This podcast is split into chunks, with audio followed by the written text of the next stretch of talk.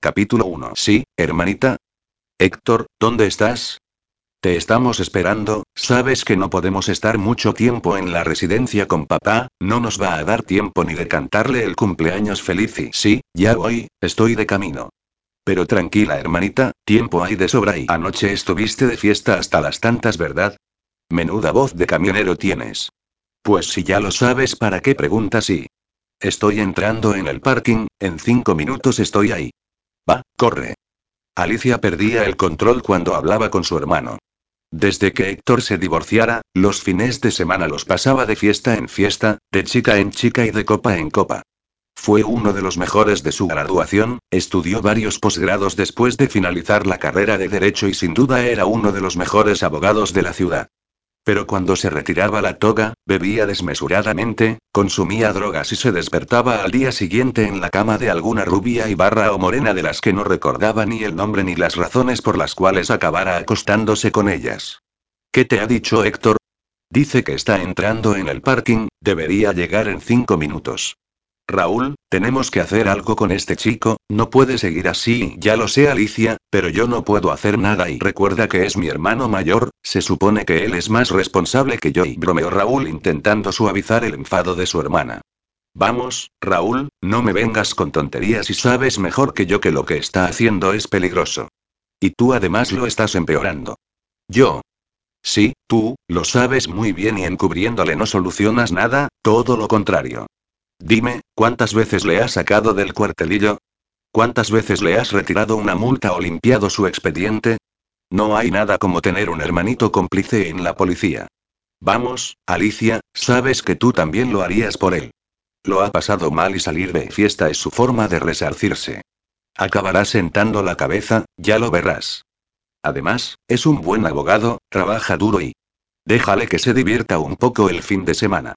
Raúl, yo todo eso lo entiendo. Alicia respiró hondo e intentó calmar sus nervios, pero me preocupa su salud y que esas fiestas acaben con su carrera. Cada vez consume más alcohol y también algunas drogas, ¿verdad? Lo sabes, le has retirado más de una sanción por tenencia de drogas. Sí, pero lo está dejando. Él mismo me ha prometido varias veces que ahora no está tomando nada. Desde que entró en este nuevo bufete, trabajando con Alberto, parece que está más centrado, al menos en este aspecto. En ese preciso instante, Héctor entraba en la habitación cogido del brazo de su cuñada Laura. Como siempre, Laura, con su simpatía y su belleza, era capaz de iluminar con luz propia la estancia más oscura, con su sola presencia, como si bañara de colores una imagen en blanco y negro. Pero sobre todo, era capaz de transformar por completo la expresión del que era su marido desde hacía apenas ocho meses, provocándole un brillo especial en sus ojos y sonrojando aún sus mejillas. Incluso en sus momentos más difíciles, después de una dura jornada de trabajo como inspector de policía, Raúl era incapaz de no regalarle a su querida esposa una de esas sonrisas seductoras que tanto él como sus hermanos habían heredado de su padre. Raúl conoció a Laura unos dos años antes de la boda. Se enamoró a primera vista de aquella risueña jovencita morena de ojos azules y luchó por conquistar su amor hasta conseguirlo. Aunque no era tan alto como Héctor, Raúl lucía una mejor forma física, escondiendo bajo sus camisetas de algodón un cuerpo bien contorneado y del que no le gustaba alardear. Al igual que su hermano mayor, sus ojos eran de un color marrón camello con destellos dorados y su cabello castaño oscuro. Mirad a quién me he encontrado por el camino. Laura saludaba sonriente y, como siempre, orgullosa de su guapo cuñado. Por fin, el hermano perdido reaparece. Alicia levantó las manos. Yo también me alegro de verte, hermanita Héctor la saludó con un abrazo. Estás preciosa. Ya no te veo nada de barriguita, le dijo cariñosamente acariciando su ya deshinchado vientre. Y dime cómo está mi sobrino. Qué zalamero que eres. Alicia no podía resistirse a las carantoñas de su hermano, era incapaz de estar enfadada delante de él. Está guapísimo. Ya ha ganado tres kilos de peso y se le empieza a notar en su carita rechonchona. Se ha quedado en casa con Iván. Luego te acompaño y me invitáis a comer. Tengo ganas de verle. Vaya. ¿Ya no estás enfadada con Héctor? Siempre me toca a mí aguantar el chaparrón, luego viene él y como si no hubiese pasado nada y se quejó Raúl. Va, chicos. Después de besar a su marido para tranquilizarlo, Laura les animó. Vamos a sacar ya la tarta y a cantarle el cumpleaños feliz al recién estrenado abuelo. A pesar de su enfermedad y con sus 68 años de edad, Fermín todavía gozaba de una buena salud física.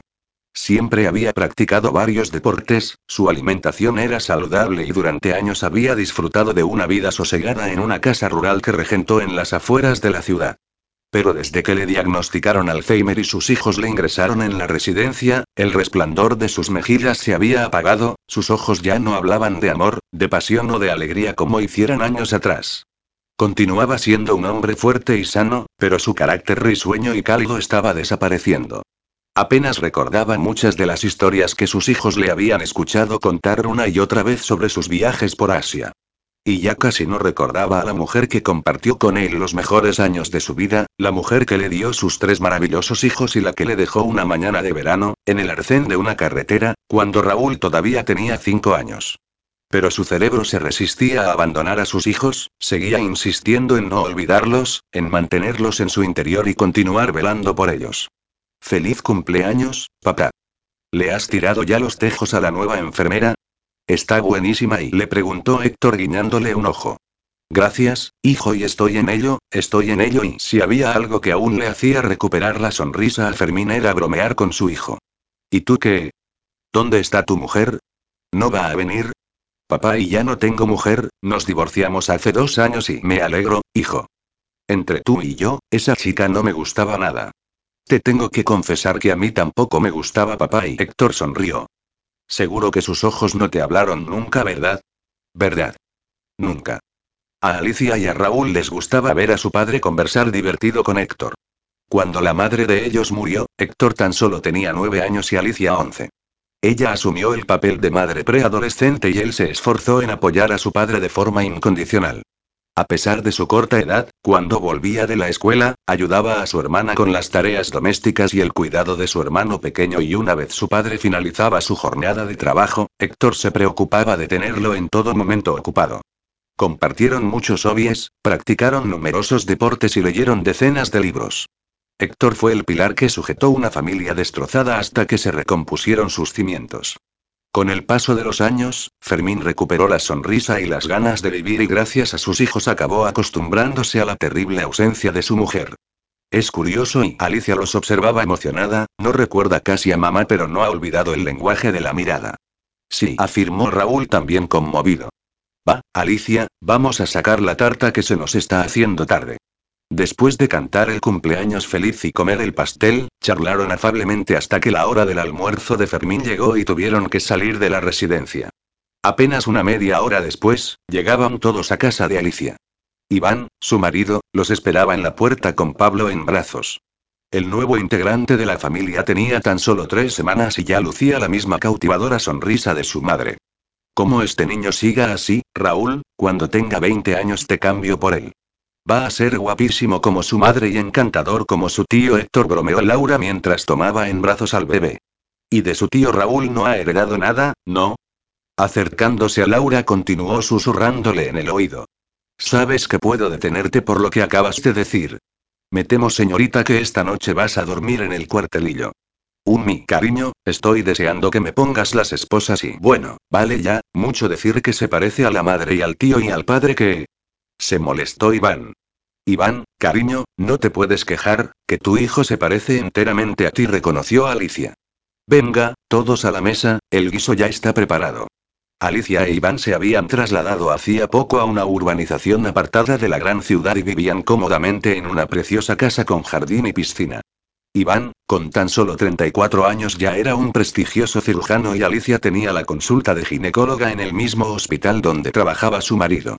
Raúl, Laura y Héctor, sin embargo, continuaban viviendo en el centro de la ciudad, rodeados de bullicio, grandes almacenes y bares nocturnos. El lujoso apartamento de Héctor estaba a pocas manzanas del de su hermano pequeño. Después de su divorcio, los éxitos profesionales empezaron a lloverle. Para evadirse de sus problemas amorosos, se dedicó en cuerpo y alma a su trabajo y aquel esfuerzo no tardó en dar sus frutos. Pocos meses después, se podía permitir vivir en un ático céntrico y bien acomodado. Héctor, ¿qué tal anoche? ¿Quedaste con Olga? A Raúl le gustaba que su hermano mayor le explicara sus aventuras. ¿Olga? Ufi. Lo de Olga hace ya unas semanas que se acabó. Anoche quedé con una tal y ¿cómo se llamaba?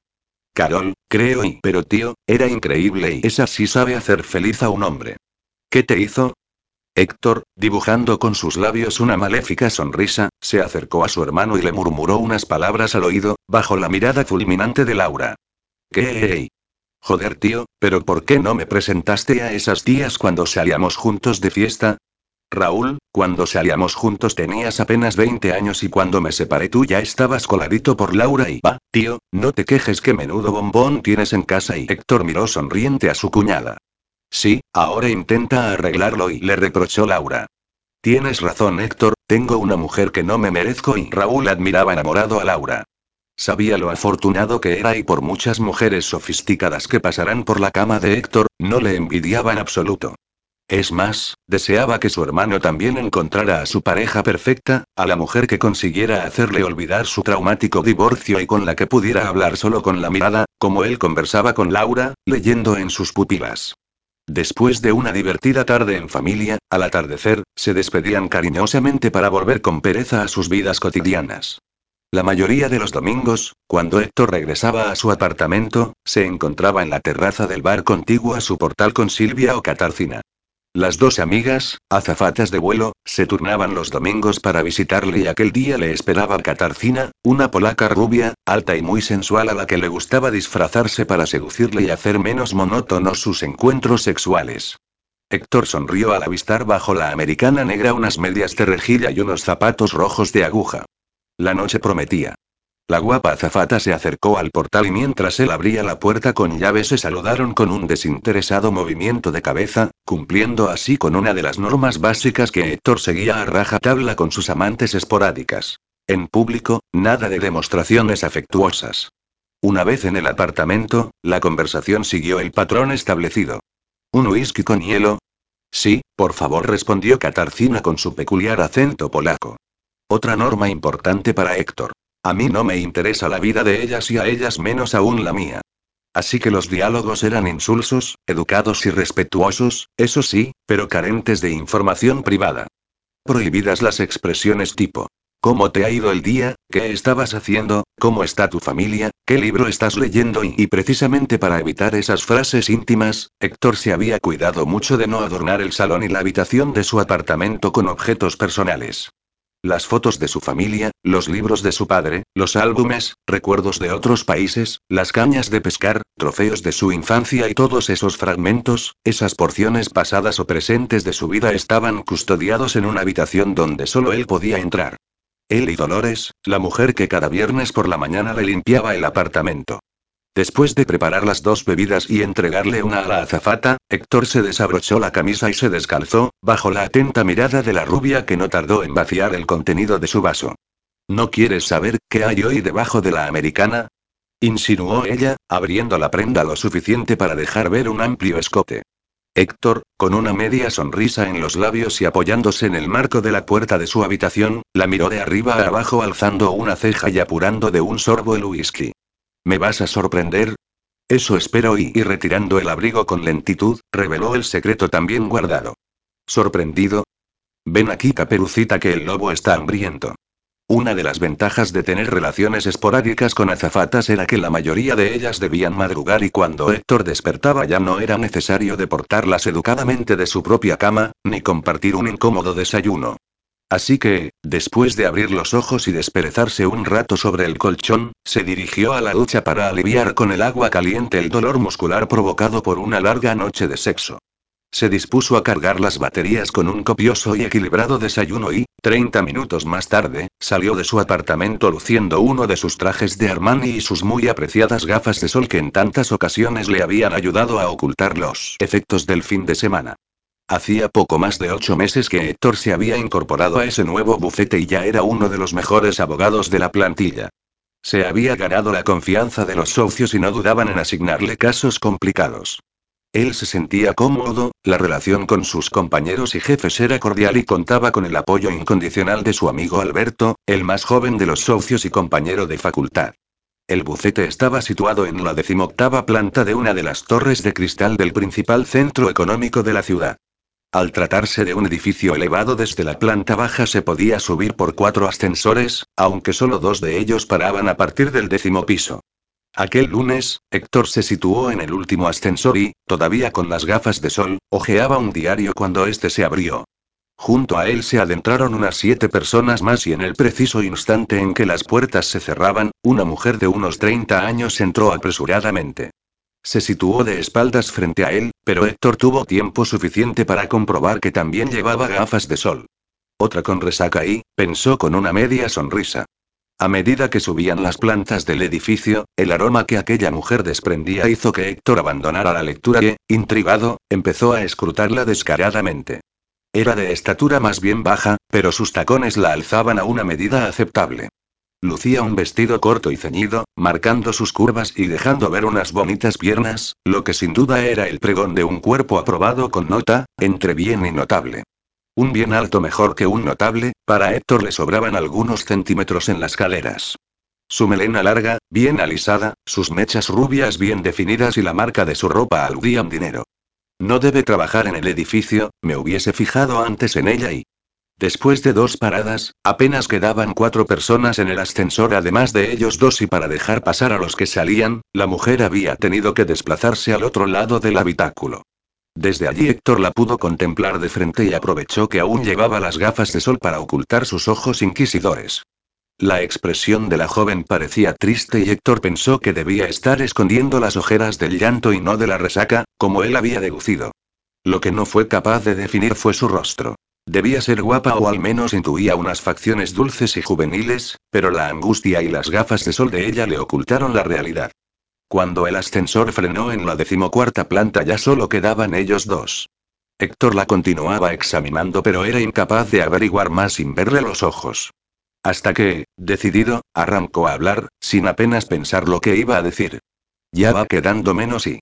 Estos ascensores son más lentos que un caracol con insomnio. Aquella comparación provocó una sonrisa en la joven. A él le resultó dulce y graciosa la forma como la de los labios y arrugó levemente su pequeña nariz. Intrigado, Héctor aprovechó el momento para intentar indagar. ¿Trabajas en el edificio? Sí respondió ella en voz baja. Yo también, soy abogado. Trabajo en el bucete de la decimoctava planta. Héctor se presentó extendiendo su mano. La mujer misteriosa dudó en aceptársela pero finalmente le ofreció la suya, apretándola débilmente. Vaya, lleva anillo de boda y... Casada. Nada que hacer, se dijo Héctor decepcionado. No liarse con mujeres casadas era otra de las normas que siempre había respetado. Encantada. Tal vez por nerviosismo o por la angustia que su rostro reflejaba, al mover el brazo, una carpeta que sostenía contra su cuerpo cayó al suelo y los dos se agacharon rápidamente para recogerla. Y justo cuando Héctor tomaba la carpeta y se la entregaba, las gafas de sol de la chica resbalaron por su nariz y por fin pudo verle los ojos. Aunque mostraban la misma tristeza que se apreciaba en el resto de su semblante, Héctor se sorprendió. Increíble. En esas pupilas se podría leer un libro. A pesar de su iris negro azabache, sus ojos eran muy expresivos, nítidos, transparentes. Sin duda la famosa frase los ojos son el espejo del alma bien se podría aplicar a esa mirada. Mirar a través de aquellas pupilas, rodeadas de miles de diminutos diamantes negros, la dejaban desnuda, expuesta ante cualquier ávido lector de miradas, habilidad de la que el bien aleccionado Héctor podía presumir. Perdona, ¿me has dicho tu nombre? preguntó él, desviando la mirada de sus ojos hipnotizadores para volver a la realidad. No, no te lo dije y vale, lo capto, y, pensó Héctor resignado. Cuando por fin llegaron a la decimoctava planta, Naira respiró aliviada. Empezaba a sentirse incómoda con aquel hombre observándola descaradamente. Se pensará que al llevar gafas de sol no me doy cuenta de que me está repasando con la mirada, se dijo. Hasta otra y se despidió él. Adiós y abogado engreído y, masculló ella, molesta por el intento de seducción tan poco agraciado que acababa de presenciar. Por fin, después de tres meses de ausencia, Naira volvía a la redacción donde trabajaba como periodista desde hacía ya cuatro años. Formar parte del equipo de redactores de aquel importante periódico había cambiado su vida y no solo profesionalmente. Al pasar frente a la puerta del nuevo director recordó aquel primer encuentro con Ernesto, cuatro años atrás. Aquel día Naira estaba especialmente inquieta, era su primera entrevista para optar a un puesto de redactora y temía que los nervios la bloquearan. Pero cuando entró en aquel despacho y se encontró con la mirada de Ernesto, toda preocupación se esfumó. Y es que Naira no creía haber visto antes un hombre tan atractivo como él, alto, fuerte, seductor. En cuanto la miró y le dirigió su arrebatadora sonrisa, ella supo que se había enamorado y se sintió valiente, capaz de cualquier cosa por estar cerca de él. Percibir el calor de sus manos cuando se saludaron, inspirar el aire que él expiraba, inhalar el aroma de su colonia, nadar en su mirada. Aquellas sensaciones que Naira experimentó continuaban tatuadas en su cerebro, formando una nueva área sensorial en su corteza cerebral. Motora, visual, auditiva, olfativa, gustativa y de Ernesto. Él la contrató sin vacilar, cayó en las negras redes de sus ojos cristalinos y se dejó cautivar por su frescura e inocencia. Naira era entonces una muchacha decidida, llena de vida, una bocanada de aire fresco en un día caluroso. A pesar de que en aquella época él estaba comprometido con una exuberante modelo, pocas semanas después de contratar a su nueva redactora, rompió su relación y la invitó a cenar. Un año más tarde, Naira y Ernesto se casaron. Ya habían transcurrido tres años de matrimonio y aún Naira sonreía al recordar aquel primer encuentro con quien, sin duda, era el amor de su vida, su marido, la persona que confió en ella y a la que entregó su corazón sin condiciones, sin límites. Naira, bienvenida. Teníamos ganas de tenerte aquí de nuevo. Naira, ven aquí querida. Déjame que te vea y estás guapísima. Gracias Jaime, gracias Rosa y os echaba de menos. ¿Qué tal va todo por aquí? Bien, bien y como siempre, ya sabes, mucho por hacer. Imagino que Ernesto te habrá ido poniendo al corriente. Sí, bueno, más o menos y no quería que me preocupara con el trabajo, ya sabéis cómo es. Jaime, Rosa y Naira formaban un equipo perfectamente sincronizado. Las tres bujías que encendían la chispa necesaria para que el motor del halcón se pusiera en funcionamiento. Entre los tres se encargaban de los artículos y noticias de arte, gastronomía y viajes, una de las áreas de mayor éxito de la revista mensual que lanzó el periódico unos dos años atrás. Les llamaban la Brigada del Ocio. Jaime era el Benjamín del grupo. Con apenas 23 años, con sus instantáneas era capaz de transmitir simultáneamente felicidad y tristeza, miedo y ternura. Algunas de sus fotografías habían sido premiadas en prestigiosos concursos y el periódico presumía de ellas en las portadas de la revista. Un niño, hijo de indigentes, contemplando cautivado un globo naranja que ascendía por encima de su cabeza, una infancia inalcanzable, mientras su madre pedía limosna tumbada en el suelo. Un águila imperial levantando el vuelo delante de una ardiente puesta de sol. Un agente de policía custodiando un desfile del orgullo gay junto a un travesti disfrazado con el mismo uniforme. El disparador de su cámara no captaba su entorno, concebía una nueva realidad. Rosa, con sus 44 años, casada, sin hijos, sin demasiadas ilusiones ni metas que alcanzar, soñaba evocando el amor de un pasado que le impedía viajar al presente. Experta en describir rincones, sabores y olores. Un pequeño restaurante en una estrecha calle de Lisboa donde sirven la mejor horda de gambas del país, una cala virgen en la isla de Sicilia, el aroma inconfundible de la lavanda, el romero y el tomillo que adornan el jardín de una finca en la Toscana. Todos aquellos lugares de ensueño que visitó en la juventud y que no podía olvidar. Además de una amiga, para Naira, Rosa era como la hermana mayor que nunca tuvo. Había encontrado en ella un apoyo fraternal y los consejos de una segunda madre consejos y apoyo que nunca recibiría de su verdadera progenitora. Naira redactaba los artículos relacionados con el arte.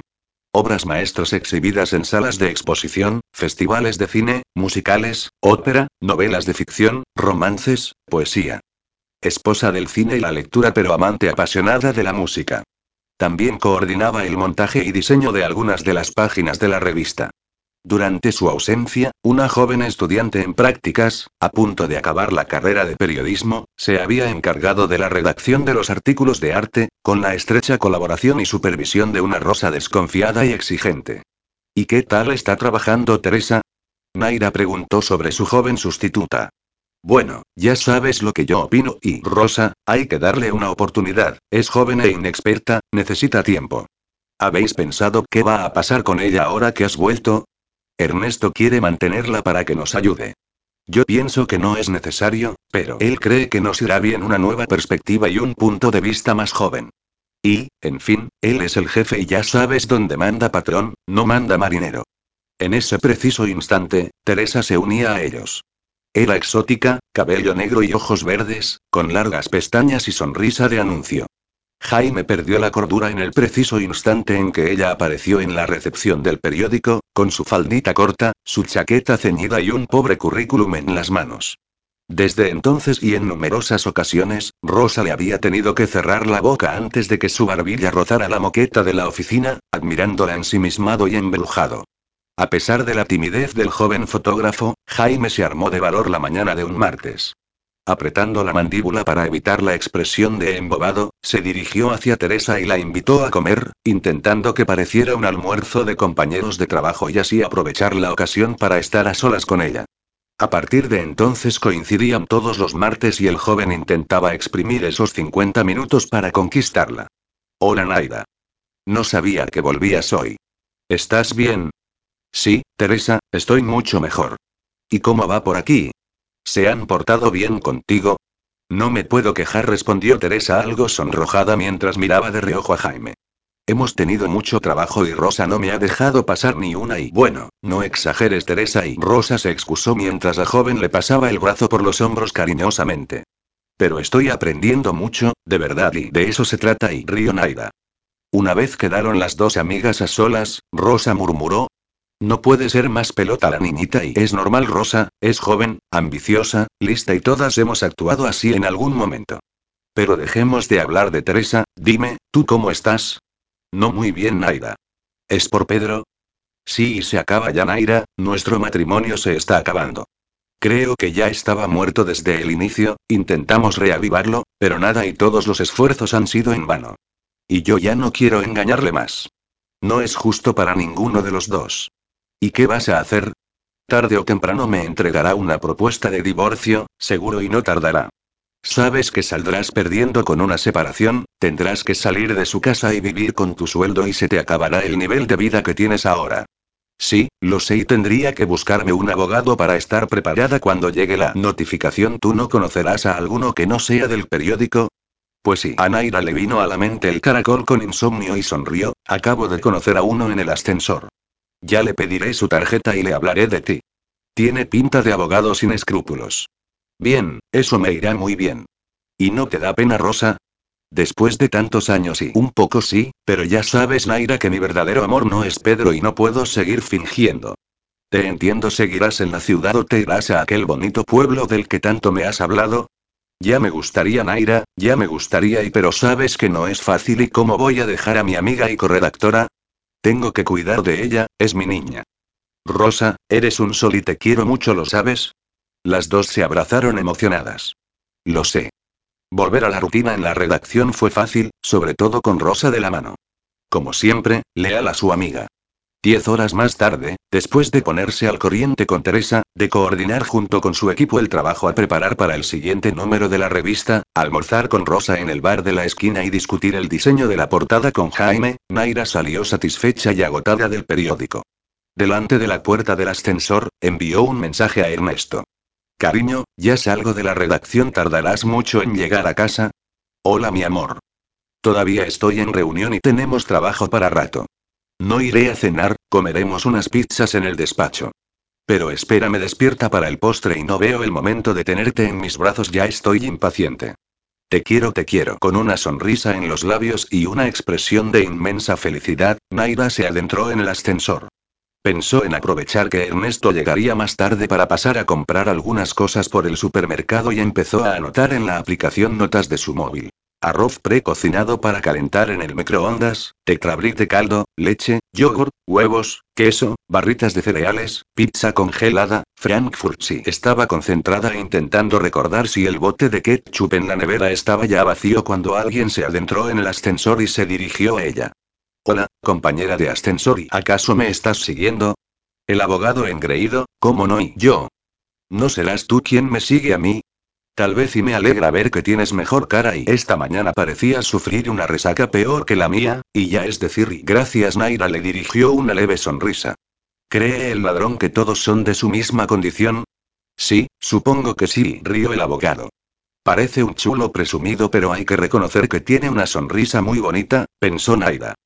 Te llamabas Víctor, ¿verdad? Héctor, Víctor no, Héctor y... Ah, sí. Perdona, Héctor. Me dijiste esta mañana que eras abogado, ¿no es así?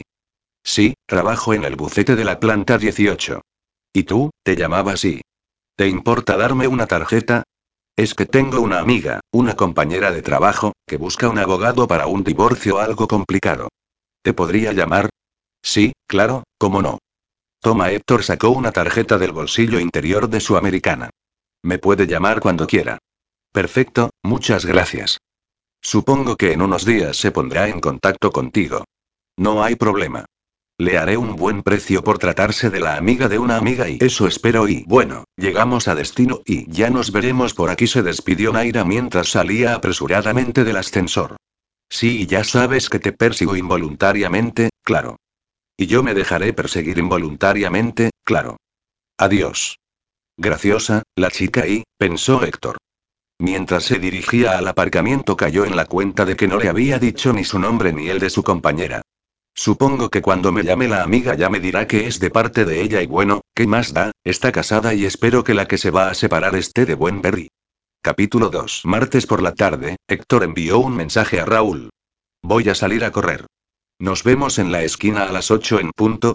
Ok, allí estaré. Desde hacía años los dos hermanos salían juntos a correr siempre que sus horarios de trabajo se lo permitían. Los martes y los jueves Laura asistía a unas clases de inglés hasta las 9 y Raúl aprovechaba esas tardes para compartir con su hermano sudor, cansancio, adrenalina, respiración abdominal y, sobre todo, los momentos más desagradables de su trabajo. Aquel martes Raúl estaba especialmente desolado. ¿Qué pasa Raúl? Estás muy callado Héctor decidió indagar pasados los tres primeros kilómetros, su hermano ya debía estar algo más relajado a esa altura de carrera. Estamos en un caso algo delicado. No te puedo contar, ya lo sabes. ¿Te están ayudando? Sí, hablamos a menudo con un psicólogo, pero ya sabes, a veces es difícil desconectar. Ya, pero tienes que dejar el trabajo en la comisaría, Raúl. Sí, hago todo lo que puedo, sobre todo delante de Laura. No soporto pensar que algún día me pueda descargar con ella. Héctor, si sabes que le grito o soy injusto con Laura, te doy permiso para que me des una paliza. Es más, te pido por favor que lo hagas, que me pegues sin compasión. Tranquilo, lo haré, será un verdadero placer. Y ahora, corre, que pareces un niño de cinco años con esas piernecitas chiquititas que tienes y Héctor aceleró el ritmo y se adelantó unos metros. Serás cabrón y Raúl intentó alcanzarle en vano. Vaya policía de mierda y ¿cómo puedes permitir que te gane un picapleitos? Entre las risas y el agotamiento físico, Héctor consiguió espantar los oscuros espectros de la profesión de su hermano pequeño. Ya frente al portal de Raúl, los dos estiraban algunos músculos. ¿Irás a ver a papá mañana? Sí. Hoy me ha sido imposible salir antes del bufete, pero mañana sin falta iré. Hoy estuvo Alicia, dice que está tranquilo, como siempre. Bien. Yo iré el jueves, saldré antes de la comisaría, me irá bien. Hablar con papá siempre es tranquilizador. Sí, es verdad. Qué pena ver a un hombre tan fuerte como papá dominado por una enfermedad así. Sí, es muy triste y va, vete ya que tu mujercita debe estar a punto de llegar. Ya te enviaré mañana un mensaje y te cuento cómo vi a papá. Muy bien. Voy a ducharme rápido y llevaré a Laura a cenar fuera. Me sentará bien y de paso la mimaré un poco. Hermano, te avisé, esa chica acabará contigo y sí y menos mal que acabó conmigo y no con aquel rubio cachas que iba detrás de ella cuando la conocí. Unos minutos después, Raúl dejaba que los chorros de agua caliente relajaran sus músculos. Rodeado de una cortina blanca de vapor, con un nivel de humedad casi irrespirable, tomó una determinación. En máximo dos años pediría un cambio de departamento, tareas con menos carga psicológica y menos violencia. Alejarse de las drogas, las violaciones, los abusos a menores, los secuestros y los asesinatos. Su trabajo era muy importante para él, pero la felicidad de Laura lo era mucho más. Y mientras se enumeraba los diferentes departamentos a los que podía optar, una sombra al otro lado de la mampara llamó su atención. Tras aquella espesa nube adivinó la mano de Laura que se acercaba al cristal. Con un dedo dibujó un círculo y dentro de él dos puntos y una línea curva. El rostro de Raúl se iluminó al ver la cara sonriente que su mujer le había dedicado. Solo ella podía devolverle la ilusión. Laura continuó trazando lo que parecían unas letras, primero una I mayúsculas y luego, con la torpeza de quien escribe al revés, continuó hasta que Raúl pudo leer y lo vio antes de que el vapor borrara la frase. Impaciente por besar a su mujer, abrió la mampara, tiró de su brazo y la situó bajo el chorro de agua caliente. Raúl, que me vas a mojar y se quejó ella, encantada de sentir su cuerpo desnudo aplastándola contra la pared. Demasiado tarde. Ya estás mojada. Él no se cansaba nunca de admirar el rostro de su mujer a pesar de que el agua que caía sobre su preciosa melena le estaba arrastrando el maquillaje de los ojos. Me gusta comprobar que las clases de inglés están dando su fruto, y susurró en ese tono que ella reconocía como el presagio de algo muy especial. Sí, la proximidad de su marido le hizo olvidar que estaba vestida bajo la ducha, un detalle que carecía de importancia en ese momento. Estoy aprendiendo mucho. Raúl sujetó con sus dos manos el rostro de Laura y la acercó a él, ansioso e impaciente. La miró fijamente a los ojos y la besó con pasión, con lujuria, con la desesperación de quien no ha besado a la persona amada en meses. Abrieron sus bocas con hambre y se devoraron al igual que hicieran la primera vez que se amaron en aquella sencilla habitación de hotel, donde ambos creyeron perder de nuevo la virginidad. Él levantó su camiseta, ella se sacó los zapatos, él bajó sus pantalones, ella se deshizo del sujetador, él acarició uno de sus pechos, ella deslizó una mano por su espalda, él arrancó su tanga, ella se agarró a su cuello, él siguió invadiendo su boca, ella mordió sus labios, él la elevó hasta su cintura, ella abrió las piernas y él la penetró con delicadeza, suavemente, consciente de que debía controlar su fuerza, su ira y hacer que ella disfrutara haciendo el amor con su marido y no con el agente de policía frustrado y amargado. Con sus labios Raúl acarició su cuello mientras con sus brazos la oprimía contra su pecho, intentando ahondar en su interior con cada empuje, escarbar en lo más profundo y usurpar una vez más su corazón.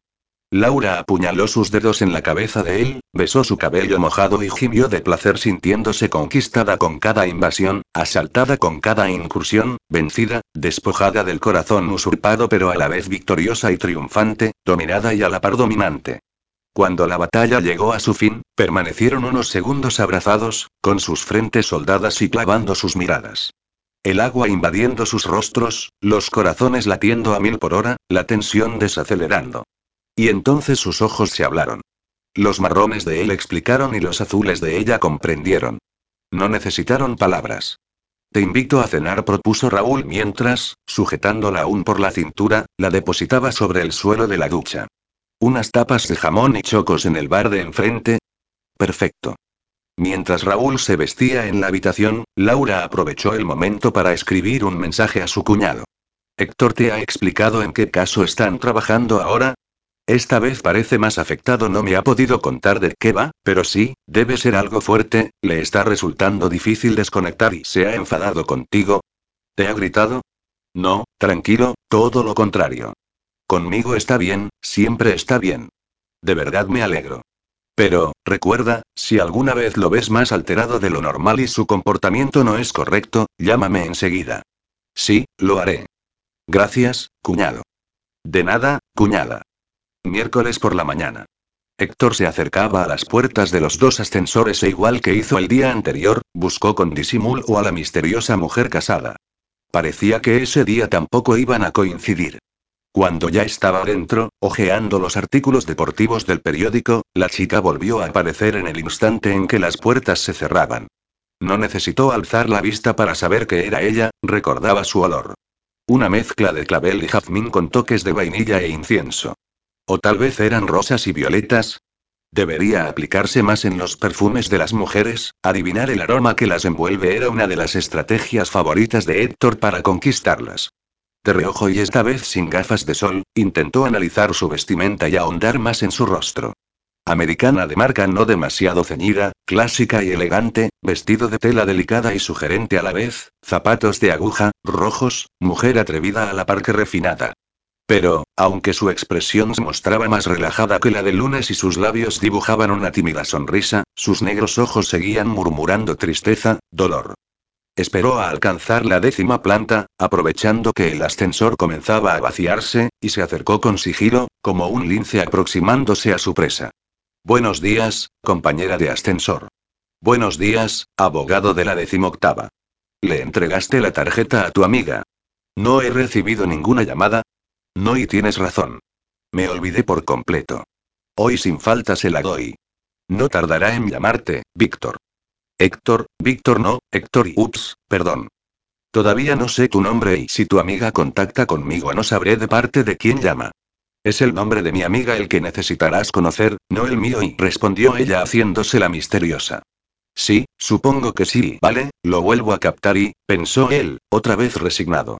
Volver a la redacción, al día a día, a las prisas, a la emoción, a la aventura, era lo único que podía consolar a Naira. Apenas se había reincorporado dos días atrás y ya se sentía 100% integrada, con las baterías recargadas, segura de sí misma y completa en esa parte de su vida, la profesional, donde creía haber triunfado y donde disfrutaba con lo que hacía. Durante su ausencia intentó no desconectar de ese mundo que tanto le apasionaba, la música, el dibujo, la literatura, el cine, el arte en estado puro. Mientras colgaba con cuidado su chaqueta en el perchero, recordó lo que le debía decir a Rosa y que el día anterior olvidó por completo. Rosa, por fin me acuerdo. Ayer te lo quería haber dicho y se me fue de la cabeza. Ya tengo la tarjeta del abogado de la decimoctava planta. El que te dije que conocí el lunes. Sí, sí, y ya me acuerdo. Para localizar la tarjeta, Naira debía adentrarse en aquel misterioso submundo que suponía el interior de su inmenso bolso negro. Recordando a la niña que encuentra Narnia atravesando una cortina de abrigos de piel, se armó de valor y como solo ella sabía hacer, accionó con decisión su brazo excavadora. Pisó firme buscando un apoyo que estabilizara el chasis y alzó la cuchara con los cinco dientes. Escarbó, elevó, giró y descargó sobre la mesa, una y otra vez, arrastrando todo a su paso.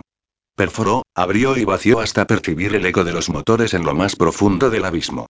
Llegado el momento de identificar los vestigios extraídos de aquel oscuro yacimiento, Naira, con la precisión de un arqueólogo, limpió, analizó y enumeró cada uno de los objetos. El neceser con las pinturas, el monedero, el móvil, las llaves, una muestra de colonia masculina, el cepillo del pelo, el libro de bolsillo, las gafas de sol, dos paquetes de pañuelos empezados, tres tornillos, la goma del pelo que llevaba días buscando, el cargador del móvil, un clip, una manzana, dos barritas de cereales caducadas, el paraguas, un bolígrafo azul sin tapón, el abanico, otro clip, una pila tipo A, el tapón de un bolígrafo rojo, una bolsa de pipas vacía, otro clip, el mando de la tele, un vale de descuento de 2 euros para un bote de detergente de 5 litros, la libreta para tomar y tres caramelos, uno de fresa y dos de naranja. Ah. Y otro clip. Pero de la tarjeta nada y ni rastro espera ¿y qué hace aquí el mando de la tele? Madre mía y anoche lo estuvimos buscando por toda la casa. Exclamó en voz baja. No recordaba que la guardara en el monedero, pero, aún y así, removió entre las tarjetas de crédito, los billetes, las monedas, los documentos identificativos, los tickets de compra y nada. Se debió caer al suelo cuando la intentaba meter en el bolso de lujo. Rosa, perdona, no encuentro la tarjeta. Miraré en casa por si la tengo en otra chaqueta.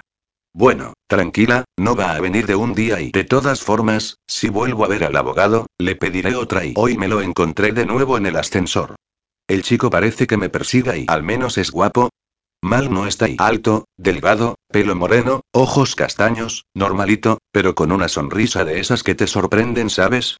Eso sí, seguro que es un soltero ligón que va de chica en chica y no lo conozco pero pondría la mano en el fuego a que va de ese palo. Tiene toda la pinta. Uy, qué bien. Pues pídele la tarjeta, por favor, y le llamaré lo antes posible. Los ojos de Rosa se abrieron como platos.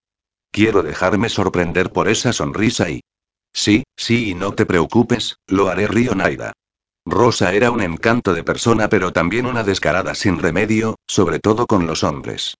Mientras recogía sus cosas y las volvía de guardar en el bolso, tarea ardua, el móvil sonó.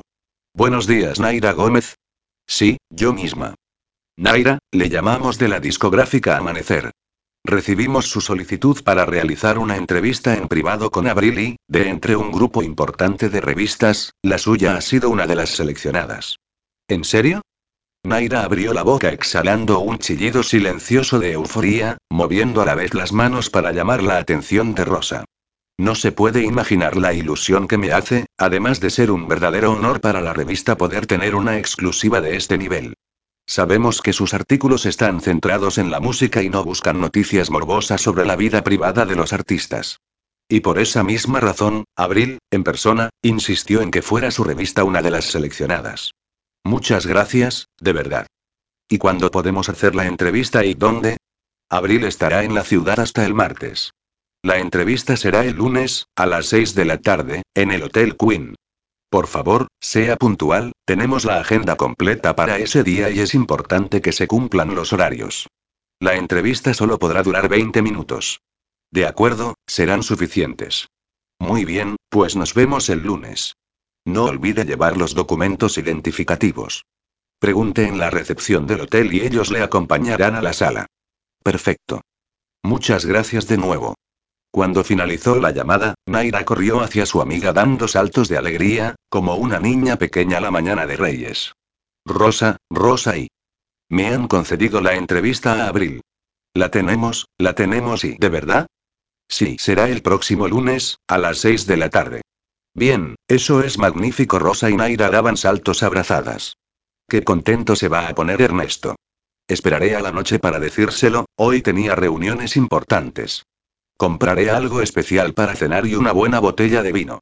¿Vas a cocinar algo para esta noche? ¿Cocinar yo? No y compraré cordero asado con patatas en una tienda de comida preparada, a dos calles del apartamento. Venden unos platos exquisitos y caseros. Ya me extrañaba a mí y no te imagino con el delantal delante de los fogones.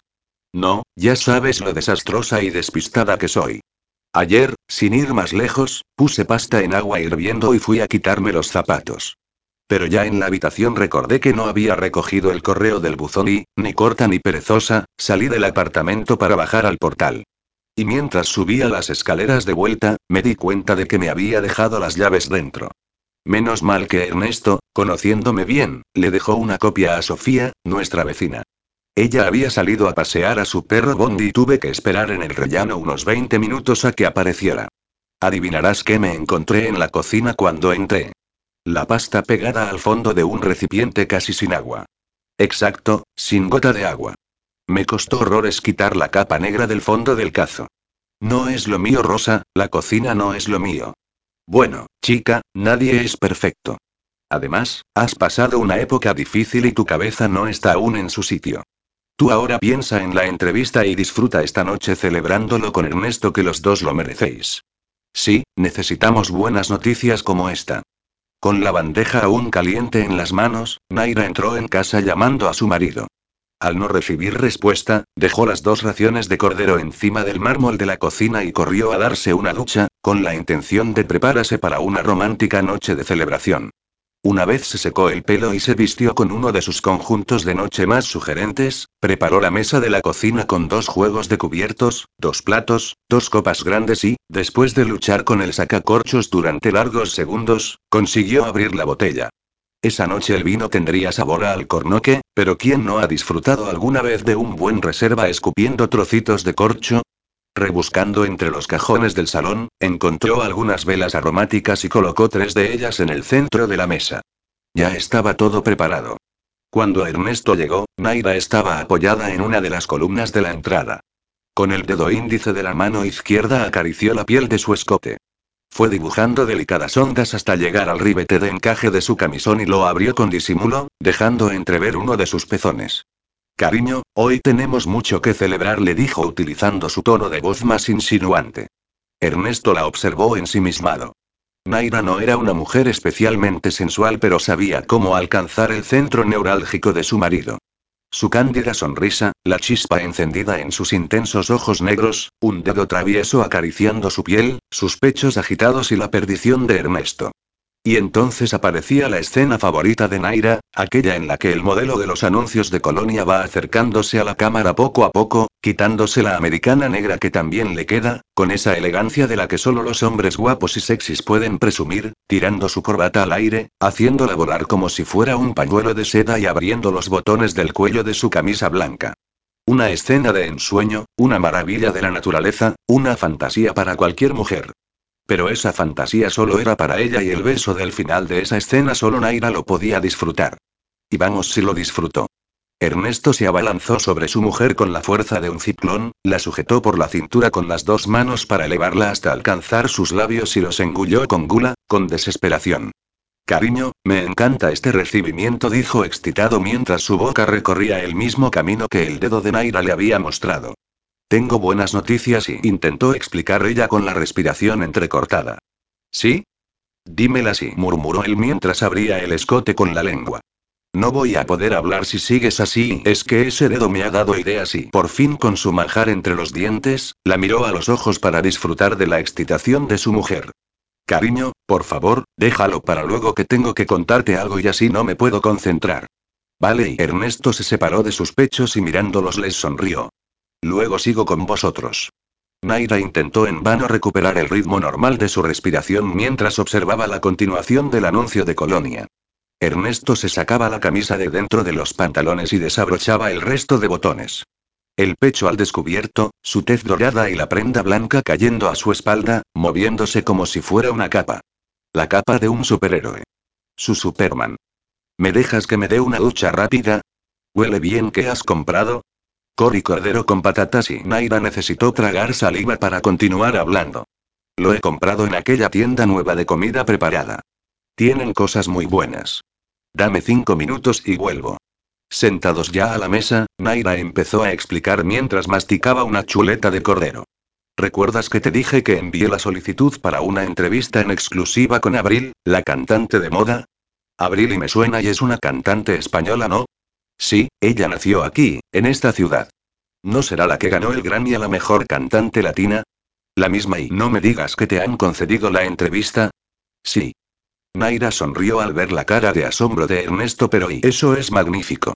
Cariño, estoy tan orgulloso de ti dejando a un lado el plato de cordero, se abalanzó sobre su mujer para besarla. Nadie lo merece más que tú. Gracias, sonrojada y feliz respondió a los besos de su marido. ¿Y has pensado ya cómo vas a conducir la entrevista? Vaya, se marchó mi marido y llegó mi ex jefe y Naira, no exageres, es solo una pregunta y sí, era broma y sonrió con picardía. He pensado preguntarle sobre la gala de los Grammy, en qué pensó cuando recibió la noticia del premio, por qué cree que su música está llegando al corazón de tanta gente, por qué dedica su sencillo a las mujeres que se han sentido engañadas alguna vez, qué les diría a esas mujeres ahora que ella ha superado sus problemas y ha alcanzado su sueño, cómo va la preparación de su nuevo disco y... ¿Y no le vas a preguntar sobre ese manager con el que estuvo liada? No, no y ya me ha dicho su representante que una de las razones por las que la revista ha sido seleccionada es porque no hablamos de la vida privada de los cantantes y sabes que prefiero seguir con mi principio básico. Mi objetivo es el artista y su obra, su vida privada no es asunto mío. Sí, tienes razón. Si otros famosos comprueban que con entrevistas de este tipo se les respeta y se les valora, sobre todo como artistas, conseguirás más exclusivas como esta, ya verás. Eso espero. Después de cenar y recoger la mesa, Naira fregaba las copas y los platos, cuando Ernesto se acercó a ella por detrás. Mientras besaba su cuello, depositó con suavidad una de sus manos sobre el vientre de su mujer y fue deslizando su dedo meñique por debajo del ombligo hasta levantar con suavidad la cintura elástica de su short de satén. Ernesto, ¿te ha llamado ya Emilio? No, me dijo que me llamaría hoy o mañana para darnos una cita. No me lo puedo quitar de la cabeza. Lo sé, pero tranquila, sea lo que sea, lo superaremos. No pienses ahora en eso. Emocionada y enamorada, se giró para besar a su marido y en unos segundos, que para Naira fueron eternos, su particular modelo de anuncio de colonia volvía a recorrer con besos sus pechos, acariciando con sus labios cada milímetro de piel, haciéndola vibrar como solo él sabía hacer. Y mientras la llevaba a horcajadas hasta la habitación, Naira se sintió amada, feliz, viviendo como en un sueño un matrimonio perfecto. En el instante en que él se adentraba en su interior, deseó parar todos los relojes, congelar el tiempo y vivir el resto de sus días con su marido dentro, apretando los muslos para no dejarle salir, notando como el latido del corazón de él bombeaba su sangre y recorría las venas de su miembro, haciéndolo palpitar mientras atravesaba su cuerpo. Y con cada acometida de él, ella lo engulló, lo succionó, intentando apoderarse de él, secuestrarlo y mantenerlo prisionero para siempre. El ruido de la cafetera despertó a Naira de un profundo sueño. Miró el despertador, aún faltaban unos cinco minutos para que comenzara a emitir su odioso sonido y aprovechó para estirarse en la cama y recordar sonriente cómo la noche anterior Ernesto se había quedado dormido rodeándola con sus brazos. Con pereza se levantó y se dirigió a la cocina para despedirse de su marido. Él no pudo evitar reír al verla despeinada, con los ojos aún cerrados, el camisón torcido, la nariz arrugada, la marca de las sábanas en su mejilla derecha y una mano rascando su nuca. Ya sé, ya y. Que estoy horrorosa por las mañanas.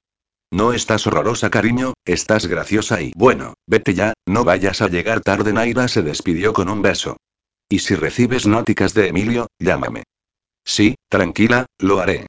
Aunque parecía algo difícil, rozando lo imposible, Naira consiguió salir de casa como la chica periodista, bien arreglada, peinada y maquillada que debía aparentar ser. Ella hubiese preferido vestirse con unos tejanos, una camiseta sencilla de algodón, la melena recogida con una goma y unos zapatos cómodos, pero era consciente de la importancia de la imagen para el periódico y, todas las mañanas, debía sacrificar una preciosa hora de su sueño para conseguir lo que ella había denominado como el milagro matutino. Ya en la planta baja de la torre acristalada y preparada para afrontar un nuevo día de trabajo, se acercó a la puerta del ascensor donde solía coincidir con el abogado de la decimoctava planta. Recordó que debía pedirle otra tarjeta para Rosa, pero, sin embargo, aquel chico y Víctor. Sí, se llamaba Víctor, no apareció. Bueno, seguro que no tardaré en volver a encontrarme con él, pensó. Aquella mañana debían trabajar en la portada del próximo número y Jaime y Naira se reunieron para decidir la ilustración del motivo principal y diseñar los titulares secundarios. Dos horas más tarde, ella se ofreció para ir a buscar algo de almuerzo al bar de la esquina.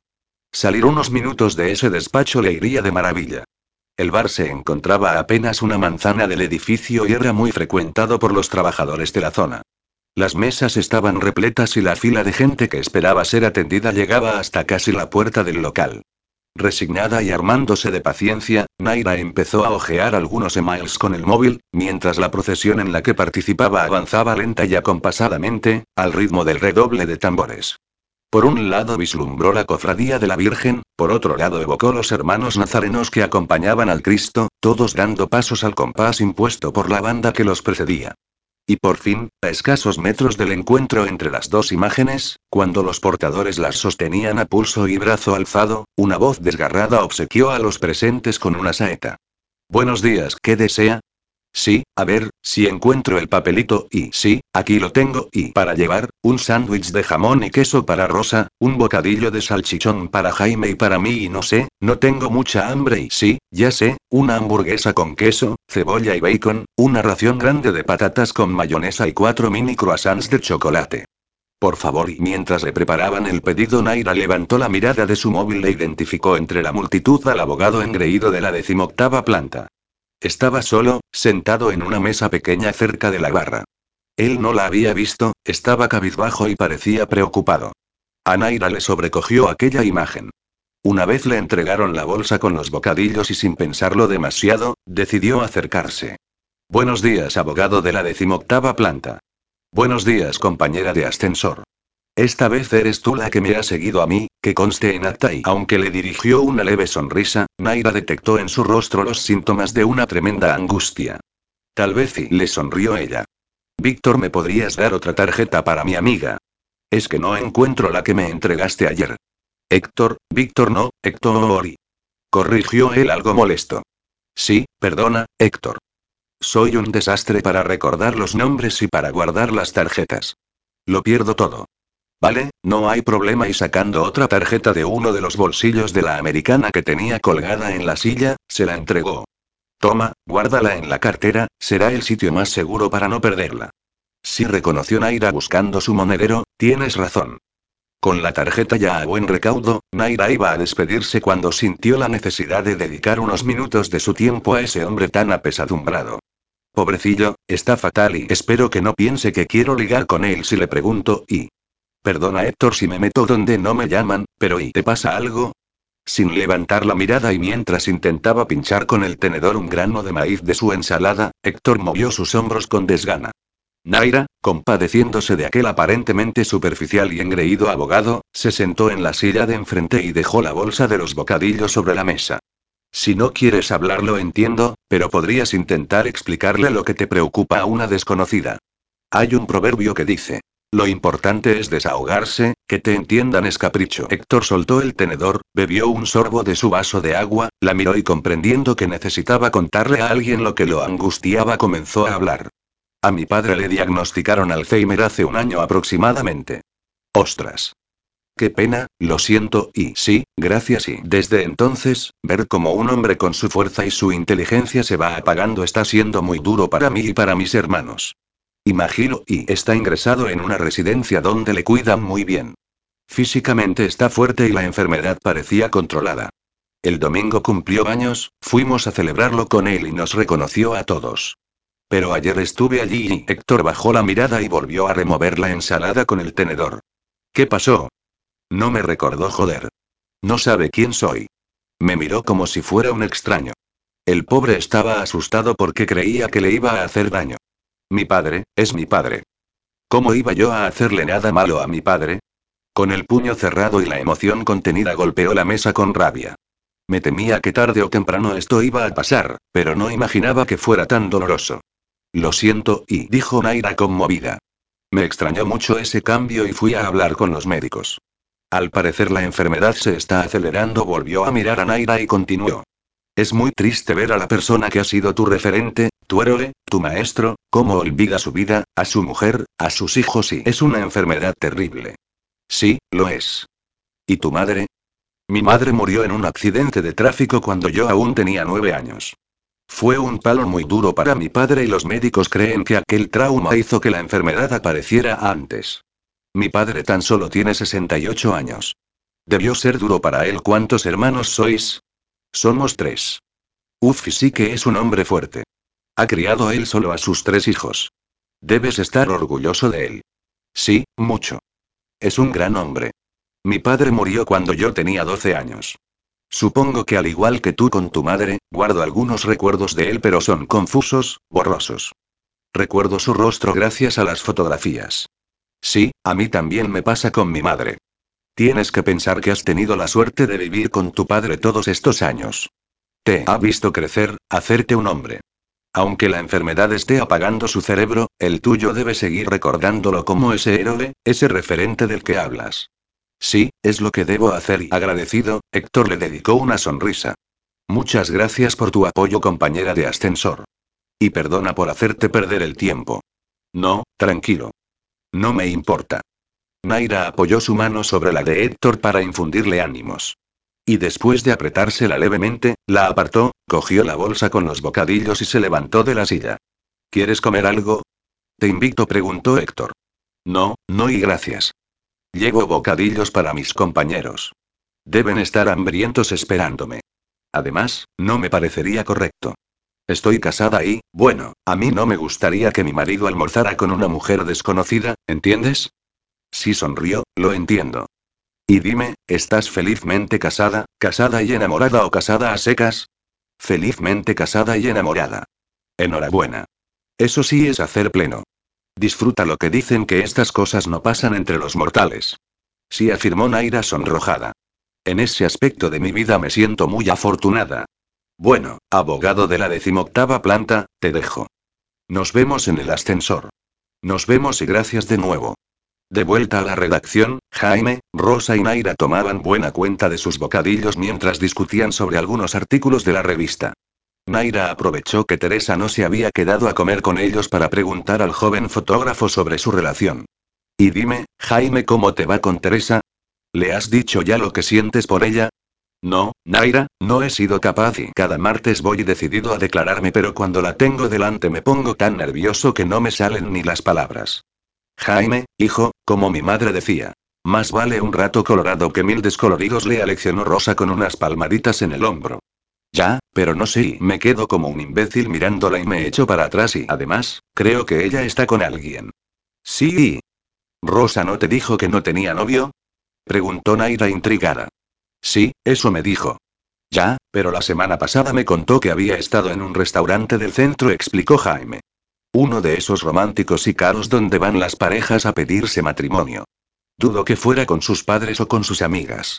Vaya con la mosquita muerta y Rosa movió la mano sorprendida. Bueno Jaime, tú no te rindas. El amor verdadero es como una bonita flor, hay que regarla y mimarla para que florezca, le animó Naida.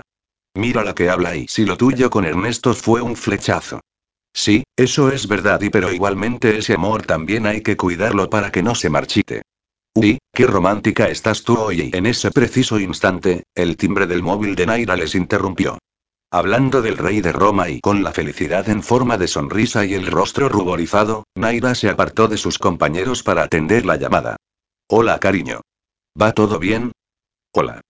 Sí, todo bien. ¿Y tú? ¿Estás en el periódico? Sí, estoy con Jaime y Rosa comiendo unos bocadillos. Muy bien. Dales recuerdos a los dos. Se los daré y me acaba de llamar Emilio. ¿Qué te ha dicho? Preguntó Naira nerviosa. Quiere vernos el lunes por la tarde. Pero, Ernesto, el lunes a las seis tengo la entrevista con Abril. Ya, ya se lo dije y al parecer el martes se va de viaje y quiere vernos antes. Pero tú tranquila cariño, ya iré yo solo. No te preocupes. No sé y deberíamos ir juntos. Sí, pero esa entrevista es muy importante para ti. Naira, tú preocúpate ese artículo y déjame a mí el resto. Y tranquila, todo irá bien y eso espero cariño. Va, sigue comiendo que necesitarás fuerzas para esta noche. ¿Otra noche de celebración? Depende de lo que me insinúe ese dedo travieso que tienes y hasta luego. Y la voz ronca e insinuante de Ernesto se infiltró por su canal auditivo como una gigantesca carga de electrones, circulando por todas las arterias y venas de su cuerpo, generando una corriente eléctrica capaz de iluminar las miles y miles de bombillas que adornan la ciudad en Navidad. Bombillas rojas, amarillas, con forma de estrella, de flores, de corazones, de cúpidos y suspiró profundamente. A pesar de que su marido ya había cortado la comunicación, ella continuaba con el teléfono pegado a la oreja. Naira, Naira y... Sí. Hija, vaya expresión de pava tienes. Si tu cara fuera ahora un emoticono, serías ese de los ojos en forma de corazón. Espabila ya, que eres una mujer, no una adolescente enamoradiza. Sí, supongo que sí, se me nota mucho. ¿Que estás enamorada de tu marido? No, y que va, es que es tan maravilloso y... Sí, sí, y ya me lo has dicho mil veces. Pero chica, es que das tanta envidia y... Yo en las puertas de un divorcio y tú dejando rastro de babá por donde vas y... Tienes razón, Rosa, perdona. Qué falta de consideración por mi parte. ¿Cómo va lo vuestro? Pues igual de mal. Pedro ya me ha dicho que va a hablar con un abogado. Es verdad. El abogado y... Me volví a encontrar con el de la decimoctava planta. Tengo la tarjeta en el monedero y rebuscando entre los apartados del tarjetero, esta vez sí, dio con la ansiada tarjeta. Toma. Se llama Víctor. Pobre, cada vez que le veo le llamo Héctor soltó una carcajada. Y él venga a repetirme Víctor, Héctor no, Víctor y volvió a reír. Pobrecillo y Naira y Rosa movió la cabeza rendida y es que su amiga no tenía remedio. Se llama Héctor, no Víctor, lo pone en la tarjeta. Ah. Bueno, pues eso y sin darle mayor importancia, Naira continuó devorando sus mini croissants de chocolate. Casi las 7 de la tarde. Naira, agotada y con ganas de volver a casa para disfrutar de otra velada romántica de celebración, esperaba ansiosa delante de las puertas del ascensor. Esa noche estaba dispuesta a preparar algo para cenar. Recordó que el lunes había comprado unas raciones de arroz hervido para calentar en el microondas. A ver qué tengo en la nevera para acompañar al arroz y, pensó mientras se adentraba en el ascensor. Cuando paró en el decimoctavo piso, Héctor la miró elevando la ceja y frunciendo el ceño. ¿Esto no será acoso? Empiezo a preocuparme y le dijo mientras se situaba a su lado. Hola vi. Él abrió los ojos con sorpresa y Naira dedujo que volvía a equivocarse con el nombre. Ekitori, Bingo. Ufi, perdona Víctor, pero es que no tengo remedio y soy un desastre. Bueno y déjalo, da igual y madre mía, desastre es poco y... ¿Sabes algo de tu padre? Sí. Está mi hermano con él ahora y parece que está más tranquilo. Bien, me alegro. Gracias. ¿Y tú le diste la tarjeta a tu amiga? Sí, por fin y no creo que tarde en llamarte. Muy bien. ¿Te puedo pedir ayuda? Es un asunto culinario y sí, como no y verás, no solo soy un desastre para recordar los nombres, también soy una catástrofe en la cocina. Quisiera preparar algo para cenar esta noche, pero debe ser fácil y seguro y en definitiva, algo que no se me queme y Héctor no pudo evitar reír y Nairas molesto. No te burles de mí. Nunca he vivido sola y estoy demasiado acostumbrada a comprar comida preparada o cenar en restaurantes. Ya y entiendo. Tengo arroz servido. De ese que se calienta en el microondas. ¿Qué le podría añadir? Seguro que tú también utilizas estos productos precocinados y bueno y la verdad es que no. Prefiero cocer yo mismo el arroz. aunque tengo que confesarte que a veces lo acompaño con productos enlatados y, por ejemplo, hay unas latitas de calamares en salsa americana que están muy buenas con el arroz. También puedes mezclar atún, piña en almíbar, jamón dulce y unas gambas cocidas peladas, aliñado con una salsa de limón, aceite y sal. Queda buenísimo. MMMMMI. Me gusta esa idea y Naira tomó su libretita de notas y el bolígrafo azul sin tapa para anotar la receta. Pasaré por el supermercado a comprar lo que me falta. Las puertas del ascensor se abrieron y Naira salió con prisas. Muchas gracias, abogado de la decimoctava. De nada, compañera de ascensor. Nos vemos por aquí, se despidió Héctor.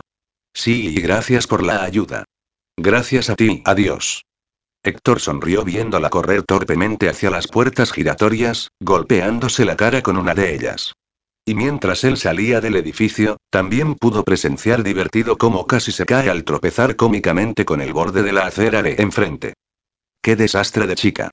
E inmóvil, observando cómo se alejaba calle abajo, sonrió. Me cae bien y desde que se divorció, Héctor solo se había interesado por aquellas mujeres que le pudieran proporcionar una buena sesión de sexo, ni conversaciones, ni cenas íntimas. Siguiendo sus normas más básicas. Besos, caricias y palabras, las mínimas. Continuaba desconfiando de ellas y lo mejor era mantenerlas alejadas de sus sentimientos, de sus emociones. Las únicas dos mujeres que podían pasar la frontera de la intimidad eran su hermana Alicia y su cuñada Laura. Sin embargo, mientras se dirigía a su plaza de parking, pensó en el momento de debilidad que había compartido con su compañera de ascensor esa misma mañana. Cuando quiso darse cuenta, ya le estaba explicando detalles de su familia y de su infancia y eso, lejos de preocuparle, le reconfortó. Aunque la conversación fuera breve, le resultó agradable hablar con ella, se sintió cómodo. Tal vez el hecho de saber que estaba casada y no verla como una posible compañera de cama le permitió relajarse y dejarse llevar. Tal vez y, o, quizás, había llegado el momento de entablar amistad con alguna descendiente de la diosa Afrodita. Quizás y, o, a lo mejor, todavía queden mujeres, en vías de extinción, en las que se pueda confiar. A lo mejor y en cualquiera de los casos, esa chica le había dedicado unos minutos de su tiempo, le había ofrecido su apoyo de forma desinteresada y Héctor tomó la determinación, o posiblemente intuyó, que en un futuro, sin saber ni cómo, ni dónde, ni cuándo, él le devolvería ese favor. Capítulo 3. Aquella noche Héctor había quedado con su hermano y su cuñada para cenar. Raúl había pasado la tarde en la residencia con su padre y Héctor y él se encontraron en un bar cercano a la escuela de idiomas donde Laura estudiaba. Después de unas palmadas en el hombro, los dos se sentaron en la única mesa libre. ¿Cómo has dejado a papá? ¿Seguía tranquilo? Sí, está mejor y pero cada vez está más ausente. Apenas pude hablar con él media hora durante la cual sí me reconoció y me preguntó por ti y por Alicia. Pero el resto de la tarde estuvo callado. ¿Y no se asustó de ti? No, no y pero porque le están medicando para tranquilizarlo.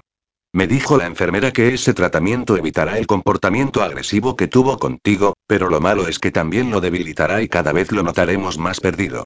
Esta enfermedad es una mierda y sí, lo es y joder, un hombre tan inteligente, tan sabio como él y le costó superarlo de mamá y ahora eso le está pasando factura.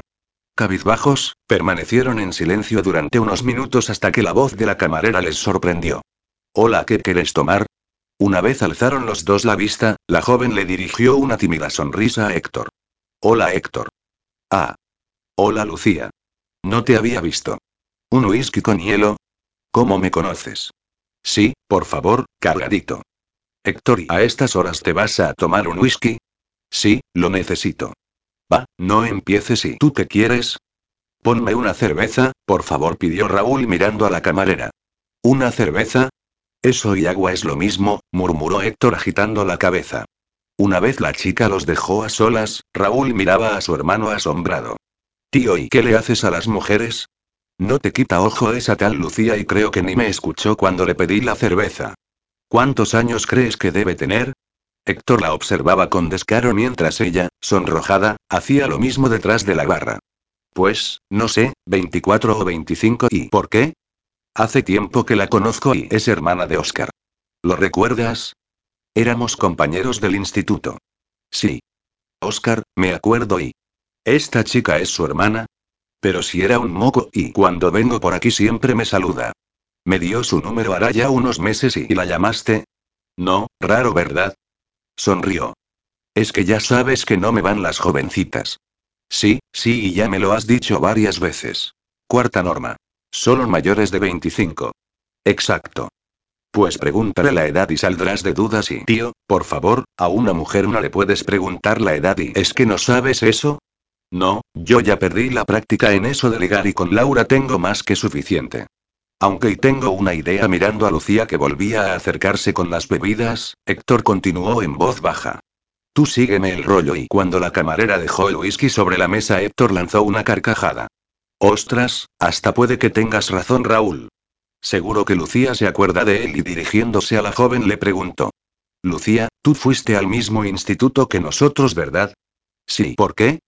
Nos estábamos acordando de aquel profesor de tecnología, ¿cómo se llamaba? Juan Luisi, respondió un Raúl alucinado por el desparpajo de su hermano.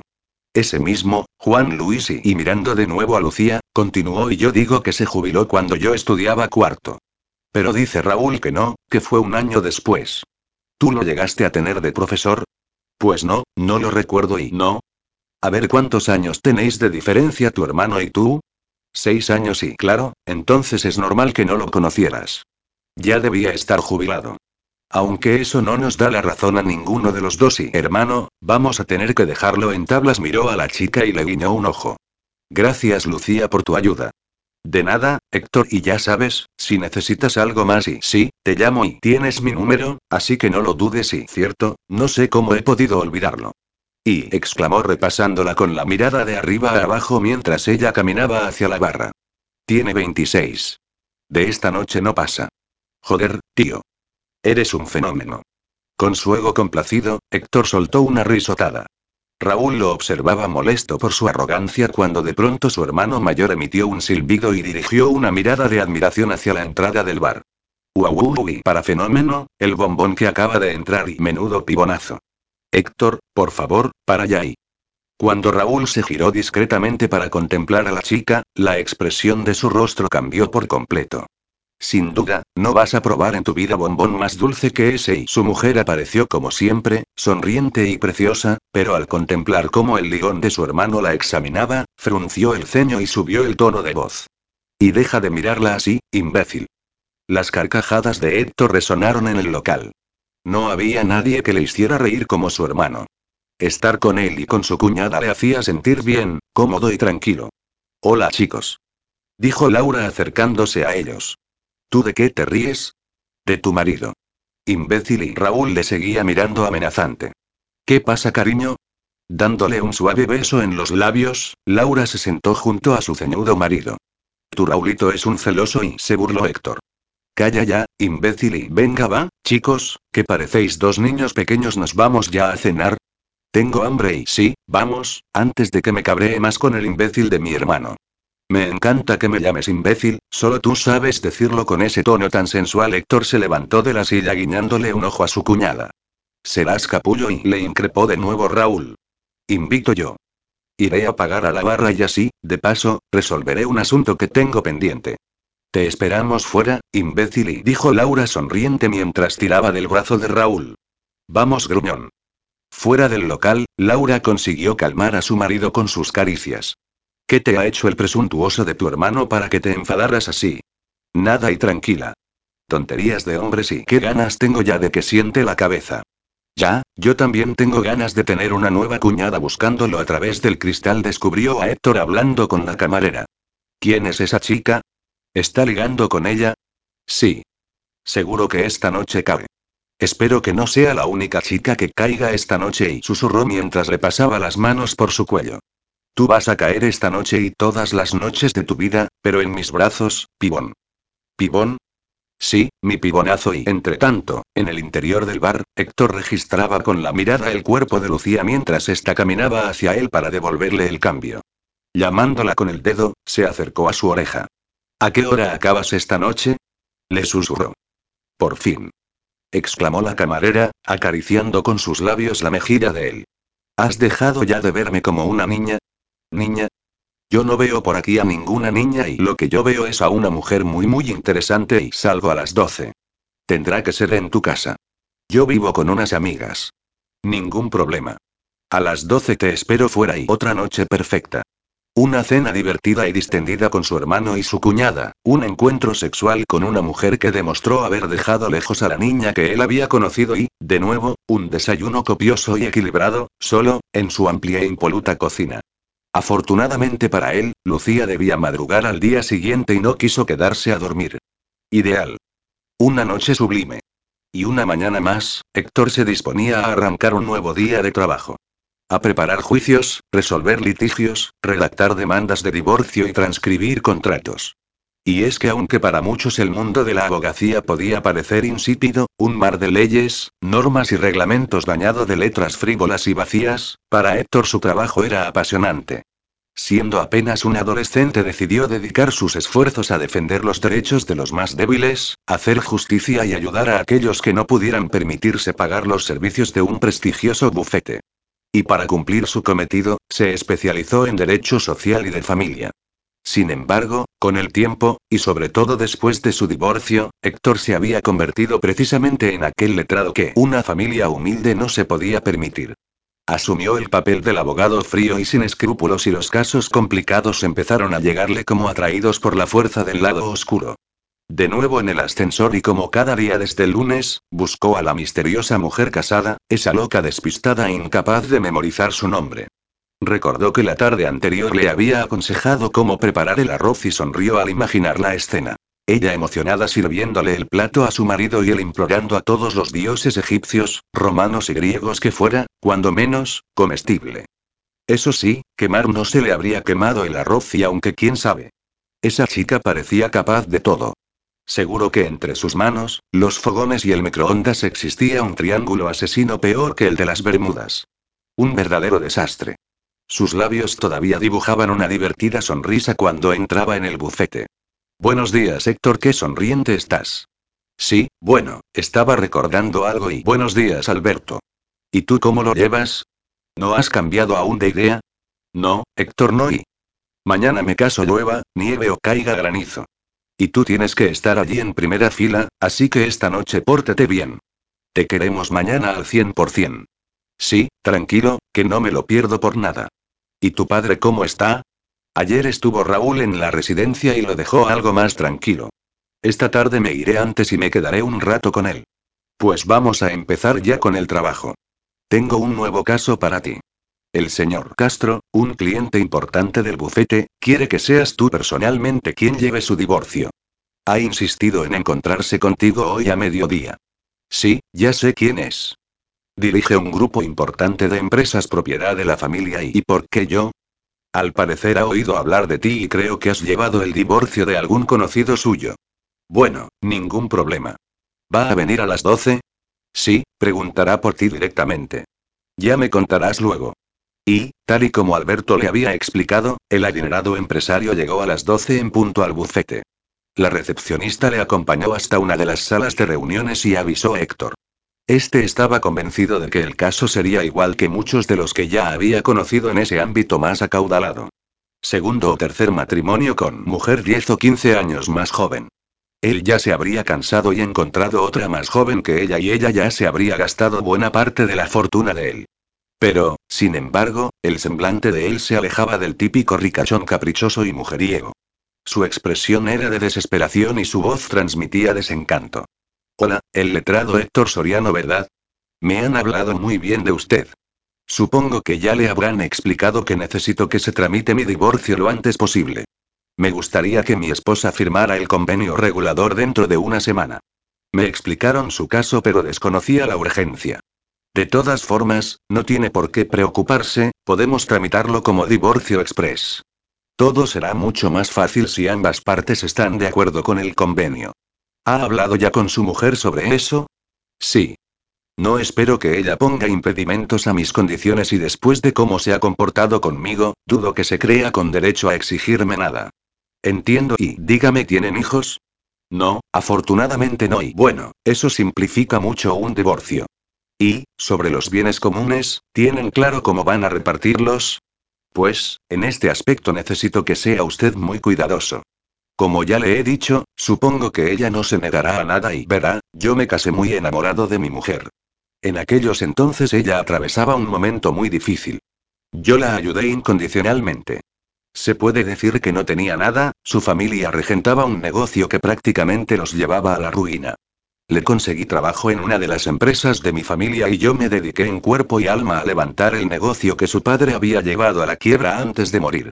Es más, es tal la confianza que su madre depositó en mí y que hacía años había perdido en su propia hija, que decidió dejar en mis manos la firma y las acciones de mi mujer pasaron a mi nombre.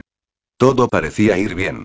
Hasta que empecé a detectar movimientos extraños en nuestra cuenta bancaria. Los ingresos de ella son escasos y, como podrá imaginar, el pago de nuestra vivienda, los gastos, la ropa, la comida, los caprichos y todo lo pago yo. Pero aún así, enamorado de ella, confié. Confié y consentí. Consentí que tuviera acceso a mi cuenta, consentí que se gastara mi dinero, consentí que se ausentara de su trabajo porque según me decía necesitaba despejarse, desconectar y con todo ello lo que conseguí fue que me engañara.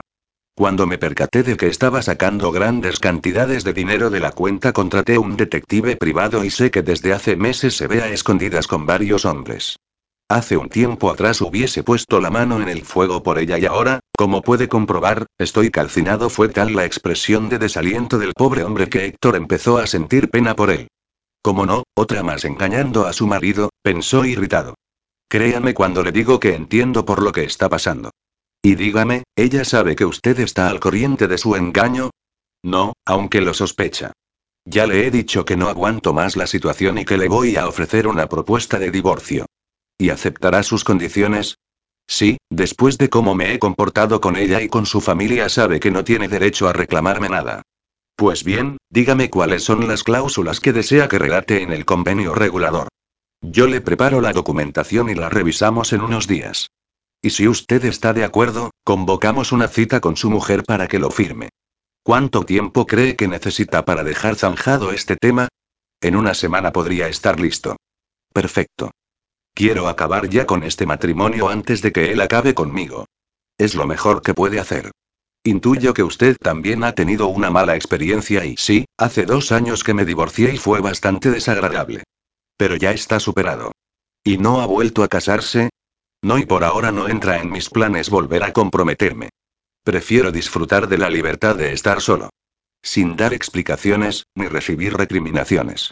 ¿Y de mujer en mujer? Bueno, no me puedo quejar y... Pero, eso sí, ninguna casada ni comprometida y es una norma infranqueable para mí.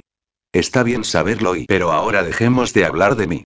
Necesito conocer sus condiciones para redactar el convenio que le dará fin a ese matrimonio que no le hace feliz y cuanto antes acabemos con él mejor.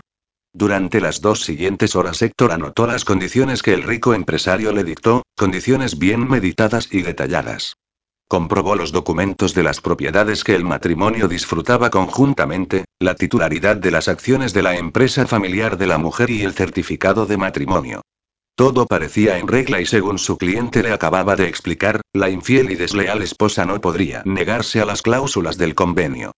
Se le iba a acabar la buena vida, el grifo se le cerraba y Héctor, orgulloso, iba a colaborar en lo que para él era toda una hazaña.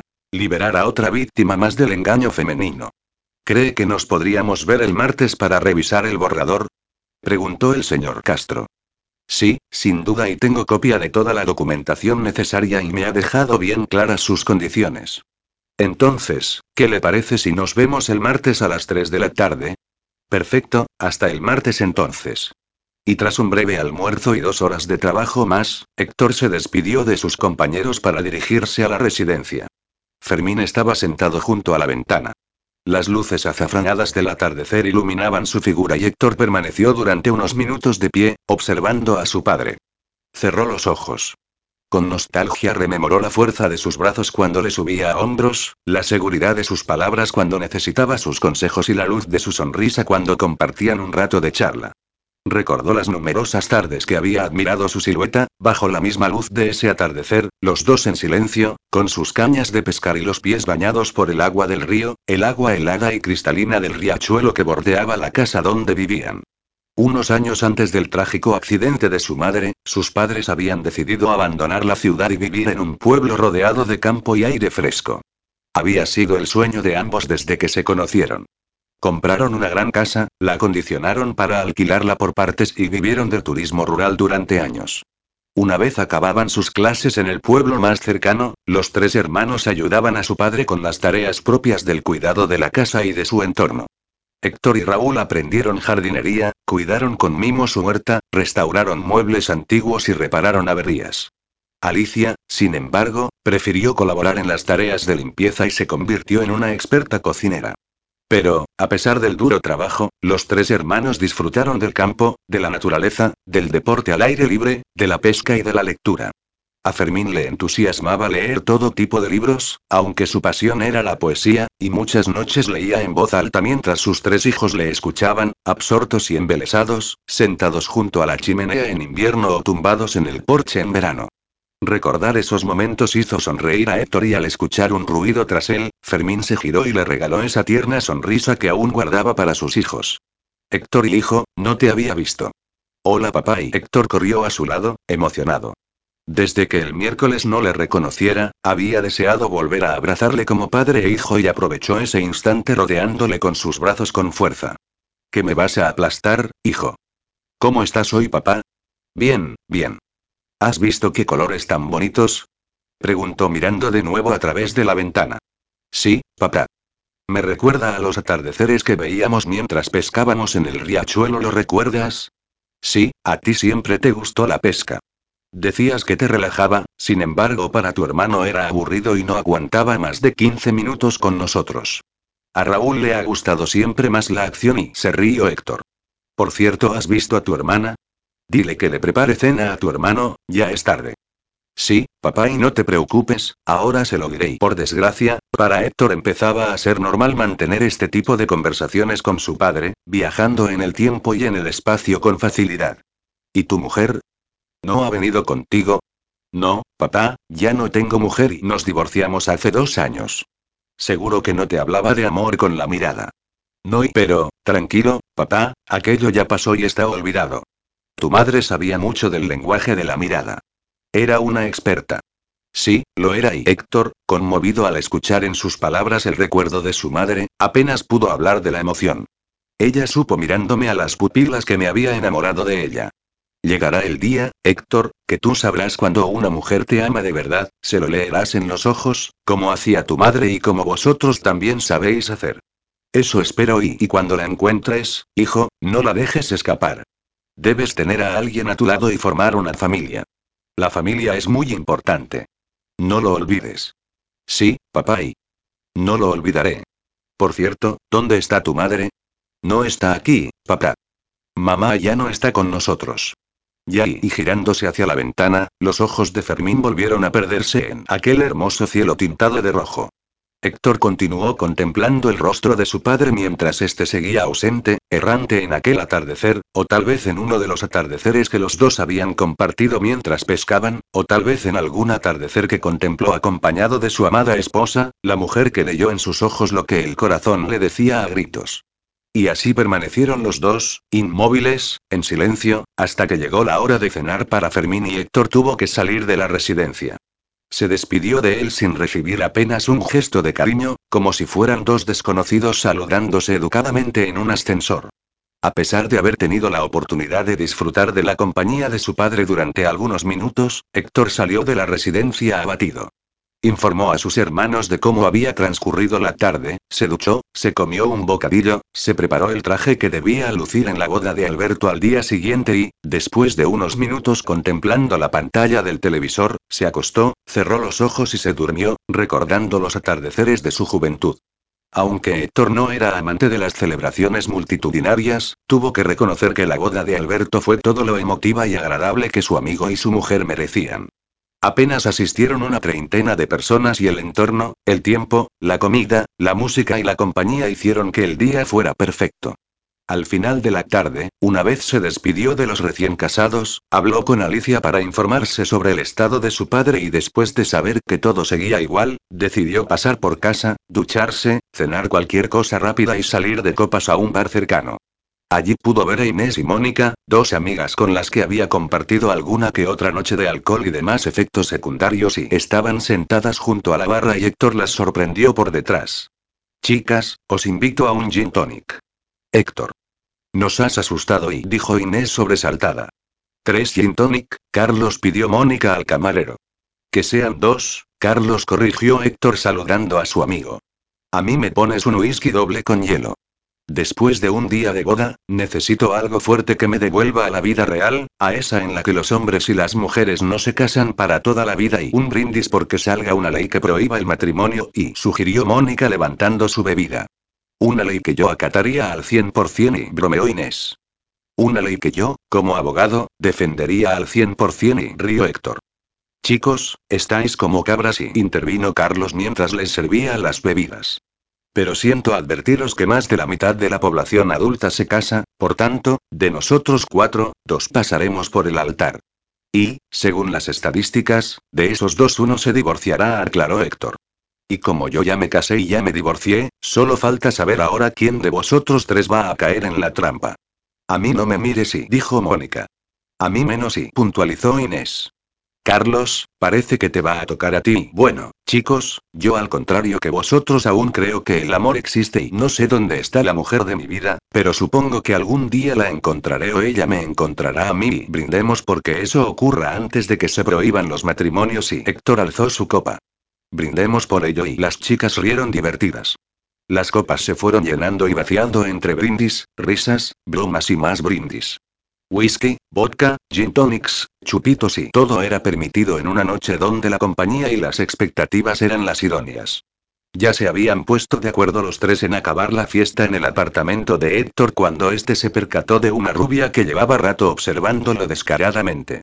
Estaba sentada en una mesa junto con un grupo de parejas que parloteaban animadamente, pero ella, sin embargo, parecía estar mucho más interesada en el acompañante de las dos chicas que reían y bebían en la barra.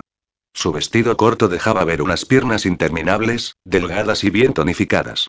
En un gesto claramente provocador, la joven apartó su melena larga y rubia para mostrar su cuello, sugerente y delicado. Un exquisito manjar que Héctor no podía rechazar. Y cuando ella se levantó y se dirigió a los lavabos, él aceptó gustoso la invitación. La siguió a una distancia prudencial. Ella esperó a que el baño de mujeres se vaciara y, llegado el momento, tiró del cuello de la camisa de él, lo arrastró hasta el interior y cerró el pestillo. Lo que sucedió en los siguientes 15 minutos fue una frenética sucesión de movimientos que Héctor, gracias a su alto nivel de excitación y de alcohol, dominaba a la perfección. Como buen comensal, aceptó los entrantes y degustó aquel cuello tan apetitoso. No satisfecho con aquella delicia, decidió saborear el primer plato que se ocultaba bajo su sugerente escote. Los gemidos femeninos le animaron a continuar lamiendo aquellos pechos con voracidad, como si estuvieran bañados en almíbar, hasta que ella le abrió el botón del pantalón e introdujo su mano buscando impaciente el tercer plato del menú. ¿Y si ella estaba hambrienta para qué hacerla esperar? Héctor sacó un preservativo de su bolsillo, se lo colocó con destreza y la elevó sujetándola por las nalgas. Levantando la falda del vestido, abrió sus piernas y apartó el tanga.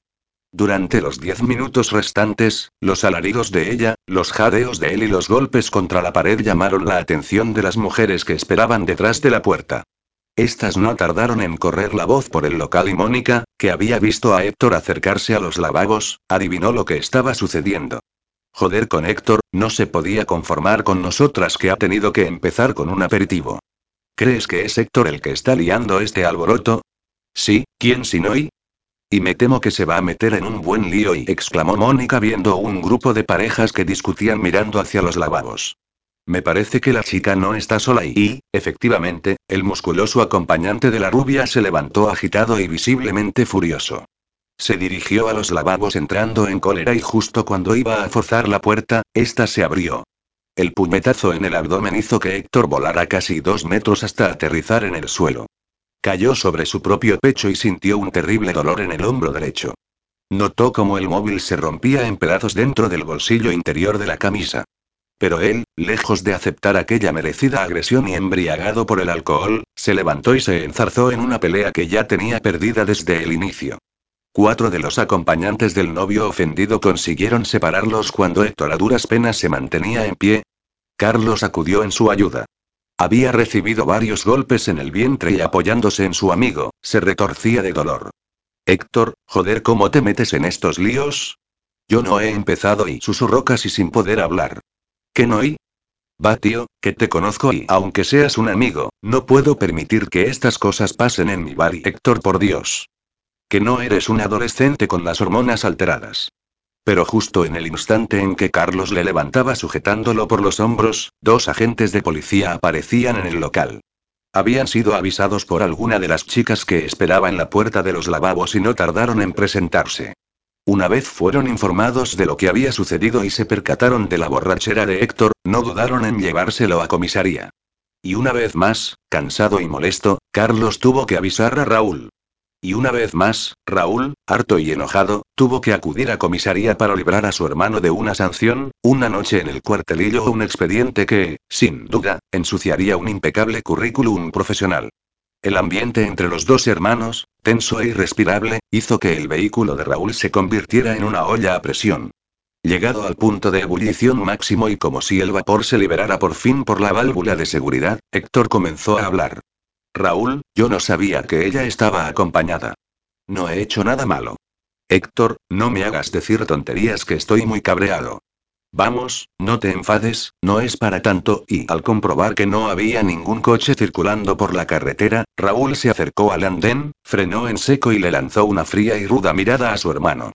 Joder Héctor y en este último mes he tenido que ir a salvarte el culo tres veces ya, tres. Y dices que no es para tanto. ¿Cómo te sentirías tú si vieras a tu hermano, cuatro años mayor, sentado en el suelo de una celda, borracho y retorciéndose de dolor después de ser golpeado a puñetazos por un tío porque tu hermanito se ha tirado a su novia en el lavabo de un bar? Dime cómo estarías tú. ¿Cómo? Yo y se me ha caído el alma al verte allí tirado, ¿sabes? Sí, me ha dolido y he sentido una terrible decepción. Desde bien pequeñito he querido ser como tú, eras mi héroe, eras un referente para mí pero ahora, joder, ahora siento que soy yo quien te debe aconsejar, quien te tiene que dar ejemplo. Lo siento, y la expresión herida de Raúl y sus palabras conmovieron a Héctor. Estás perdiéndote, estás dejando escapar a la maravillosa persona que eras, estás olvidándola y es una verdadera pena. Y no quiero ni pensar cómo se va a poner Alicia cuando se entere. Nos va a matar a los dos y no, por favor, no se lo digas y no le digas nada a Alicia. No quiero que sufra más por mí, Raúl, por favor. No se lo diré. Pero sabes que no lo hago por ti, me callaré por ella. Gracias. Gracias por todo, Raúl. Llegará el día, Héctor, en que no me permitirán que te ayude. Si sigues así ya no podré evitar que tengas serios problemas con la justicia. Y lo que más me jode es que eso lo sabes mejor que yo y es que es eso lo que quieres, ¿Quieres echar por tierra tu carrera profesional? Siempre quisiste ser abogado, ahora lo eres, uno de los mejores y lo vas a estropear todo. Si levantan todas las acusaciones por tenencia de drogas, alboroto público, peleas, conducir borracho y no solo te despedirán de este bufete, sino que no podrás trabajar más como abogado. Eso sin contar que como reincidente podrías pasar unos meses en la cárcel y un expediente delictivo te perseguirá para siempre. ¿Quieres estropear tu futuro? ¿Eso es lo que quieres? Vale, vale y ya ha quedado claro y no, Héctor, no y creo que aún no has aprendido la lección y eso es lo que más miedo me da. Pero, tú mismo ya eres mayorcito para saber lo que haces. Si de algo me alegro de que papá no tenga la cabeza en su sitio es porque así no se da cuenta de cómo te estás perdiendo y el dolor en la mirada de Raúl hizo que Héctor no le respondiera a ese último comentario. Le hizo daño oír esas palabras pero pensó que en ese momento su hermano no merecía un reproche por su parte. Lo siento, de verdad, lo siento, y va, vamos para casa. Y sin mediar palabra, Raúl puso primera y volvió a circular por la carretera vacía hasta llegar frente al portal de Héctor. Este bajó del vehículo dándole de nuevo las gracias a su hermano, sin recibir respuesta, ni tan siquiera una mirada, ni un gesto, ni un adiós. Una vez pasado el efecto del analgésico que le había administrado el médico que le atendió en comisaría, el dolor en el hombro y el abdomen despertó a Héctor. La cabeza tampoco se libraba de las consecuencias de la nochecita anterior. Estaba espeso por culpa del alcohol y dolorido por los golpes, pero lo que más sufrimiento le provocaba era recordar las palabras de su hermano, su mirada de decepción. Sabía que debía mejorar su comportamiento, aprender a controlar su rabia, sus ganas de resarcirse, ignorar esas voces endemoniadas que le incitaban a buscar en el sexo, el alcohol o las drogas una forma de descargar su ira. Pero, ¿cómo? ¿Cómo hacer algo así? ¿Cómo alcanzar el equilibrio? ¿Cómo olvidar el dolor? Y, sobre todo, ¿cuándo conseguiré esa paz interna que tanto necesitaba? Pero las respuestas continuaban escondidas en el cajón del destino. Un cruel destino que no le daba tregua. Ese mismo destino que cruzó su camino con el de su mujer y que durante unos años permitió que fuera dichoso con su vida. Ese mismo destino que le arrebató de un plumazo ese amor y esa felicidad. Ese mismo destino que ahora se había olvidado de él, dejándole tirado en la cuneta, solo, desorientado y herido. Después de tomarse otro analgésico, darse una ducha fría para aliviar el dolor y desayunar lo poco que su estómago le aceptó, fue a revisar sus mensajes. La pantalla del móvil estaba destrozada por culpa del golpe de la caída y el aparato no funcionaba. Pensó en qué excusa dar en el bucete para que le proporcionaran otro nuevo y decidió explicar que se había caído accidentalmente bajando por unas escaleras y aterrizando sobre su propio pecho, destrozando el móvil y dislocado el hombro. Así quedaría justificado cualquier gesto de dolor o malestar. Sí, sería una coartada convincente. Durante la mañana permaneció estirado en el sofá, aplicándose bolsas de hielo sobre el hombro y el abdomen alternativamente. Cerca de la una del mediodía, la puerta de su casa se abrió. Solo sus hermanos tenían copia de la llave de su apartamento. Héctor, ¿estás ahí? La voz de Laura. Sí, entra, tranquila, estoy en el comedor, solo y visible. Por Dios, vaya pinta tienes y... ¿Se te está poniendo morado el hombro? ¿Te duele? Le preguntó acercándose y rozándole con miedo. Ahí no me toques. Perdón y madre mía. Estás que das pena. Ya y ya lo sé. Bueno, no te voy a decir nada, ya tuviste bastante con la bronca de tu hermano. Sí, ya y supongo que no ha querido venir él mismo. No, está muy dolido y no es para menos y te hemos llamado al móvil pero lo tienes parado. Está roto. Cuando me pegaron caí al suelo sobre él. Ah, bueno, no digo nada y resopló ella poniendo los ojos en blanco. Toma, te traigo algo de comida. Hemos pensado que no estarías con ganas de cocinar. Muchas gracias. Esta tarde iremos a ver a tu padre y Raúl quería preguntarte si nos acompañas. Sí, por favor y mejor que no conduzca en unos días. Mejor irás mañana a trabajar. Sí, claro y diré que me caí de unas escaleras. Ya y Laura y por favor, más sermones no. No he dicho nada. Pero lo has pensado. Bueno, y a ver si no puedo pensar lo que yo quiera. ¿Tú también crees que estoy perdido, que no tengo remedio? No, yo no lo creo y Raúl tampoco y tu hermano ha tenido mucha paciencia y te ha ayudado porque sabe que necesitas tiempo, pero es que ya han pasado dos años desde tu divorcio y sigues igual.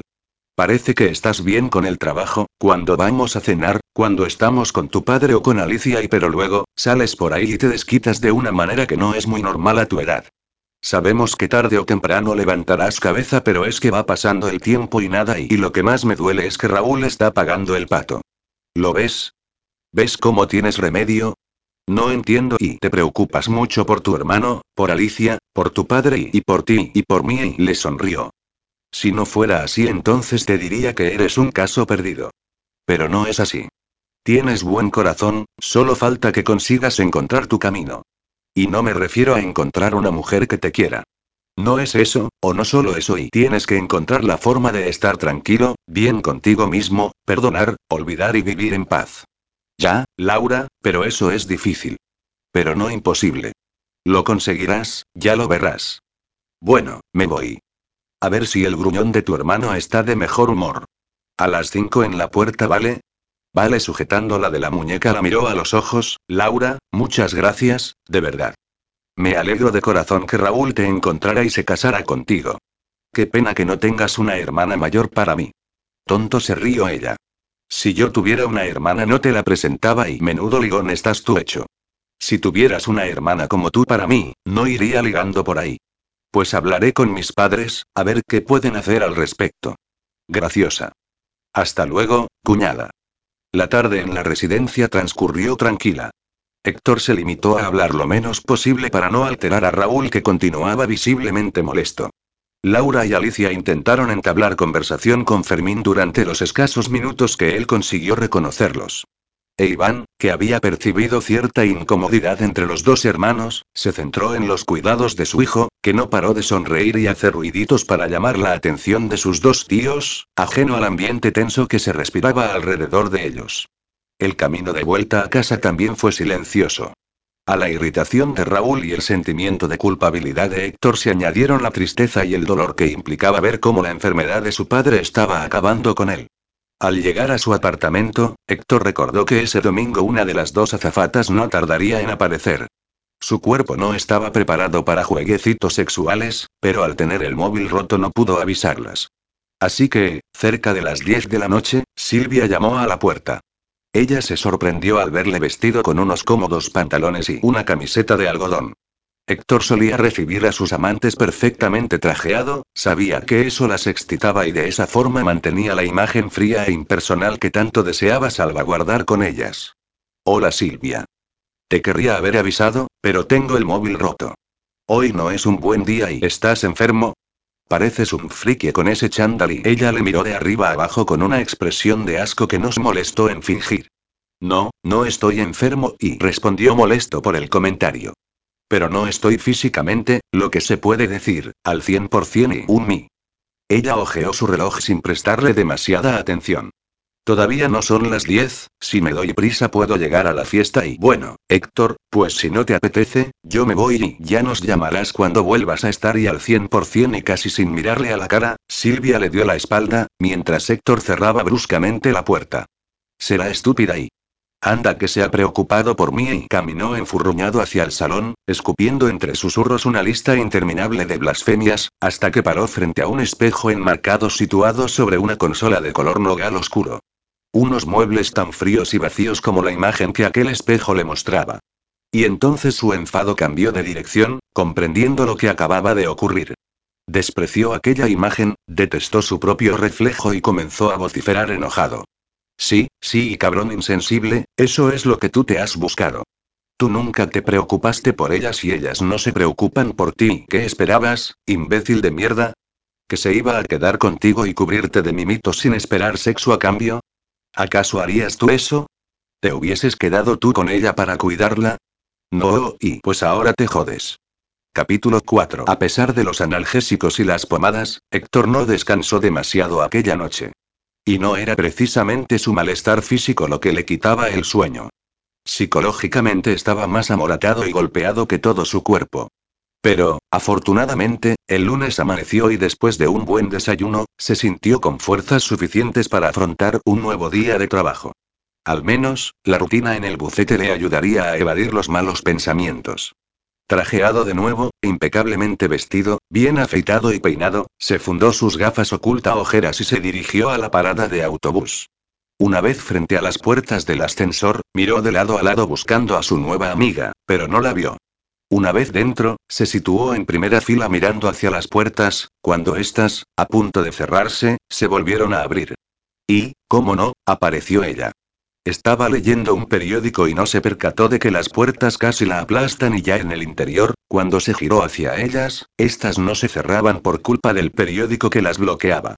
Señorita, por favor, apártese que si no las puertas no se cierran, le dijo un señor que se encontraba a su lado. Ups y perdón. Héctor sintió un dolor en el abdomen al reírse. Desde luego esa chica era terriblemente despistada. Sonrió al pensar que su marido no podría aburrirse con semejante mujer a su lado. Iba a decirle algo, pero esperó a disfrutar un rato más de su fragancia y de poder examinarla sin ser visto. Ese día iba más elegante de lo normal. Parecía que había cuidado más su imagen. Vestía un traje de chaqueta caro, de falda no demasiado corta y los zapatos de tacón no eran atrevidos. Pensó que debía tener una reunión especial, la visita de un cliente importante o una entrevista en exclusiva. Estaba absorto, observándola e intentando adivinar su profesión, cuando ella cerró su periódico, lo dobló y se lo fue a colocar bajo el brazo, de tal forma y con tal ahínco que golpeó a Héctor en el abdomen. Coño oh, y. El grito de desesperación asustó a todos los que le rodeaban, incluida ella. Ostras, perdona y pero y Víctor. Si eres tú y. Oyola y Héctor continuaba doblado, aguantando el dolor. ¿Estás bien? ¿Qué te pasa? Y con la intención de ayudarle a incorporarse, le sujetó por el hombro. Joder, pero bueno, ¿y también te duele ahí? Sí, por favor, mejor que no te acerques a mí y tú eres altamente peligrosa. Perdón, y Naira puso las manos en la boca para sujetar la risa, pero sus transparentes ojos negros la traicionaron. Aunque veía el sufrimiento en el rostro de él, la situación era tan cómica que tanto Héctor como ella, arrancaron a reír. No me hagas reír, por favor. Pero la risa espontánea y natural de Naira le contagió y, a pesar de la molestia, Héctor disfrutó del momento. No entendía muy bien por qué, pero esa chica le transmitía paz y extraño, pero cierto.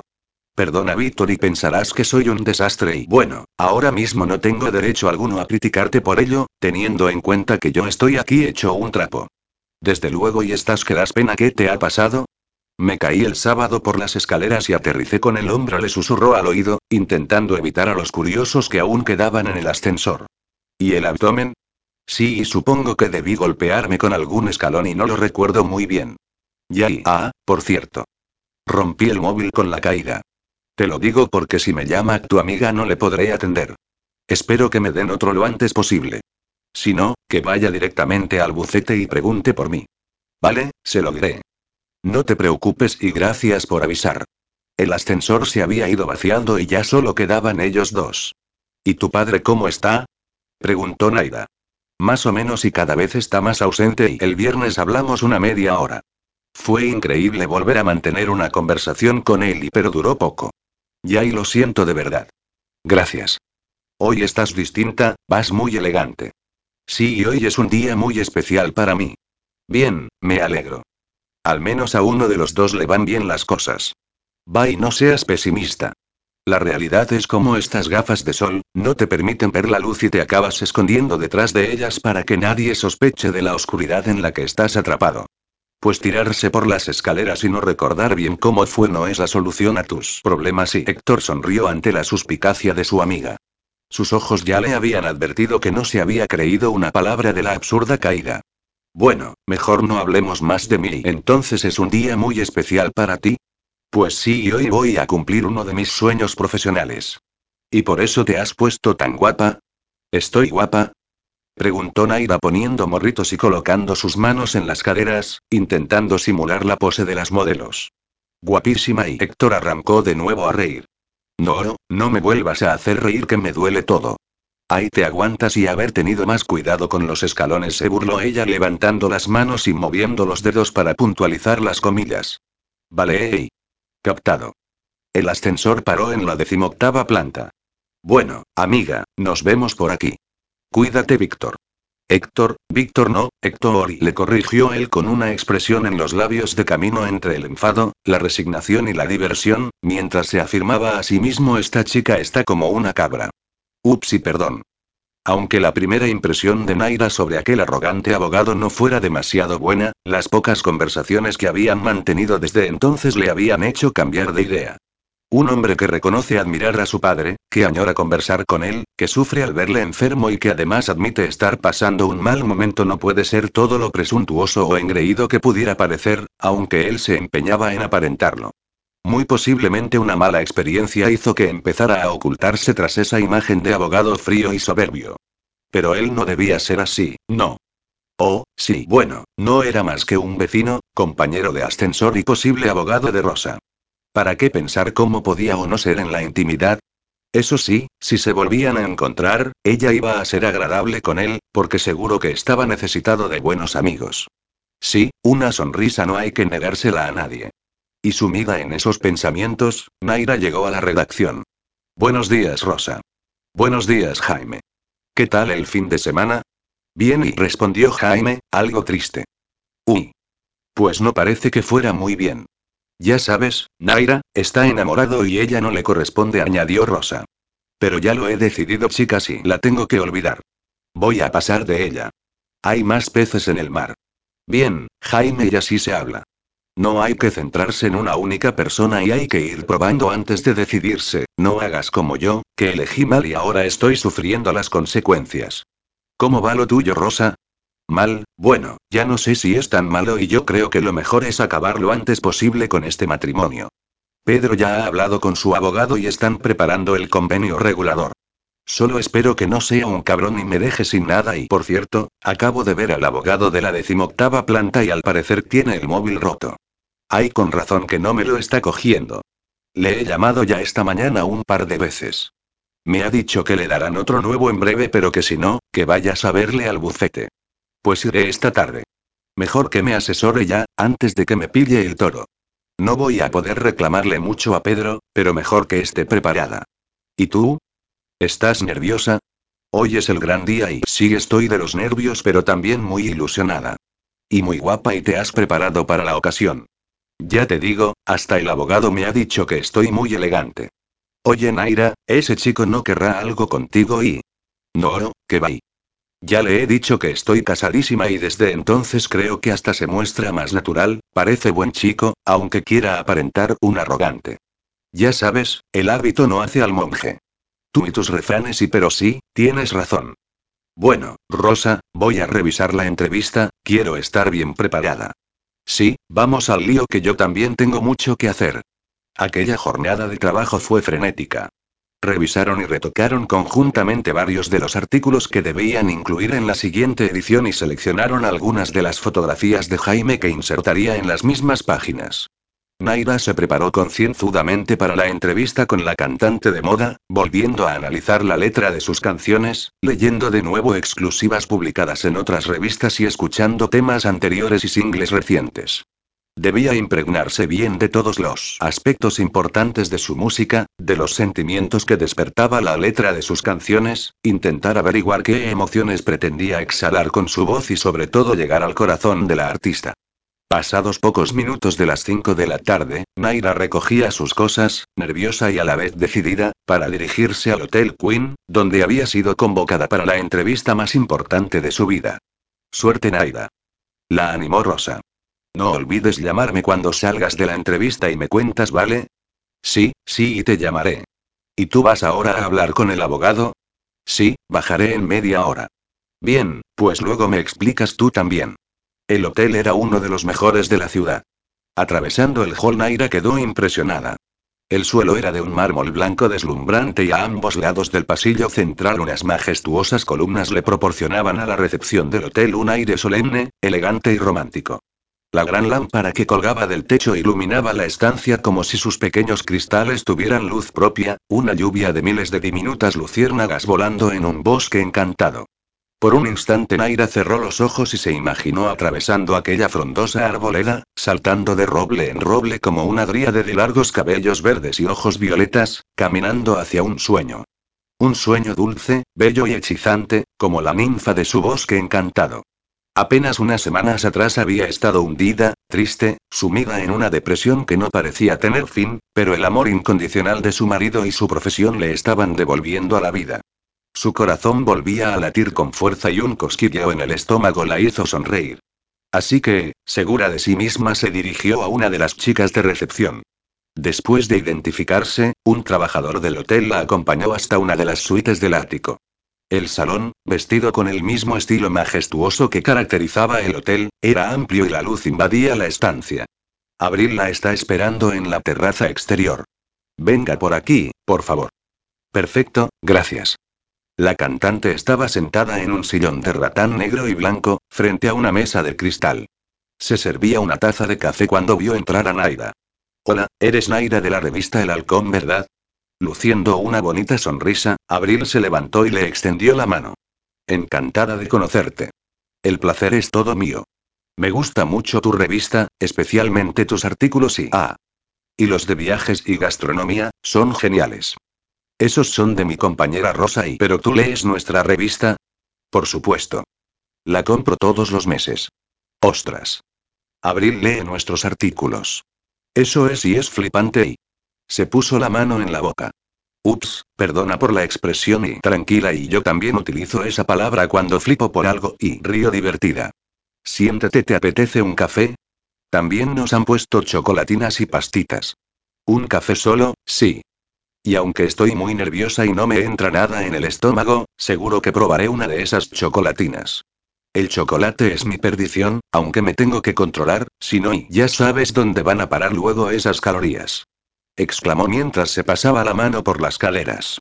A mí me pasa lo mismo y el chocolate también es mi perdición, sonrió la cantante mientras se volvía a sentar. Aunque las revistas del corazón la describían como una mujer poco sociable y caprichosa, a Naira le resultó encantadora. En todo momento se mostró educada, atenta y muy simpática. ¿Y qué decir sobre su belleza? su melena ondulada y rubia hasta los hombros. Sus ojos ligeramente desgarrados, verdes como la hierba fresca. Su cutis perfecto, liso y resplandeciente. Después de las presentaciones y dar un par de sorbos al café, Naira comenzó con la entrevista.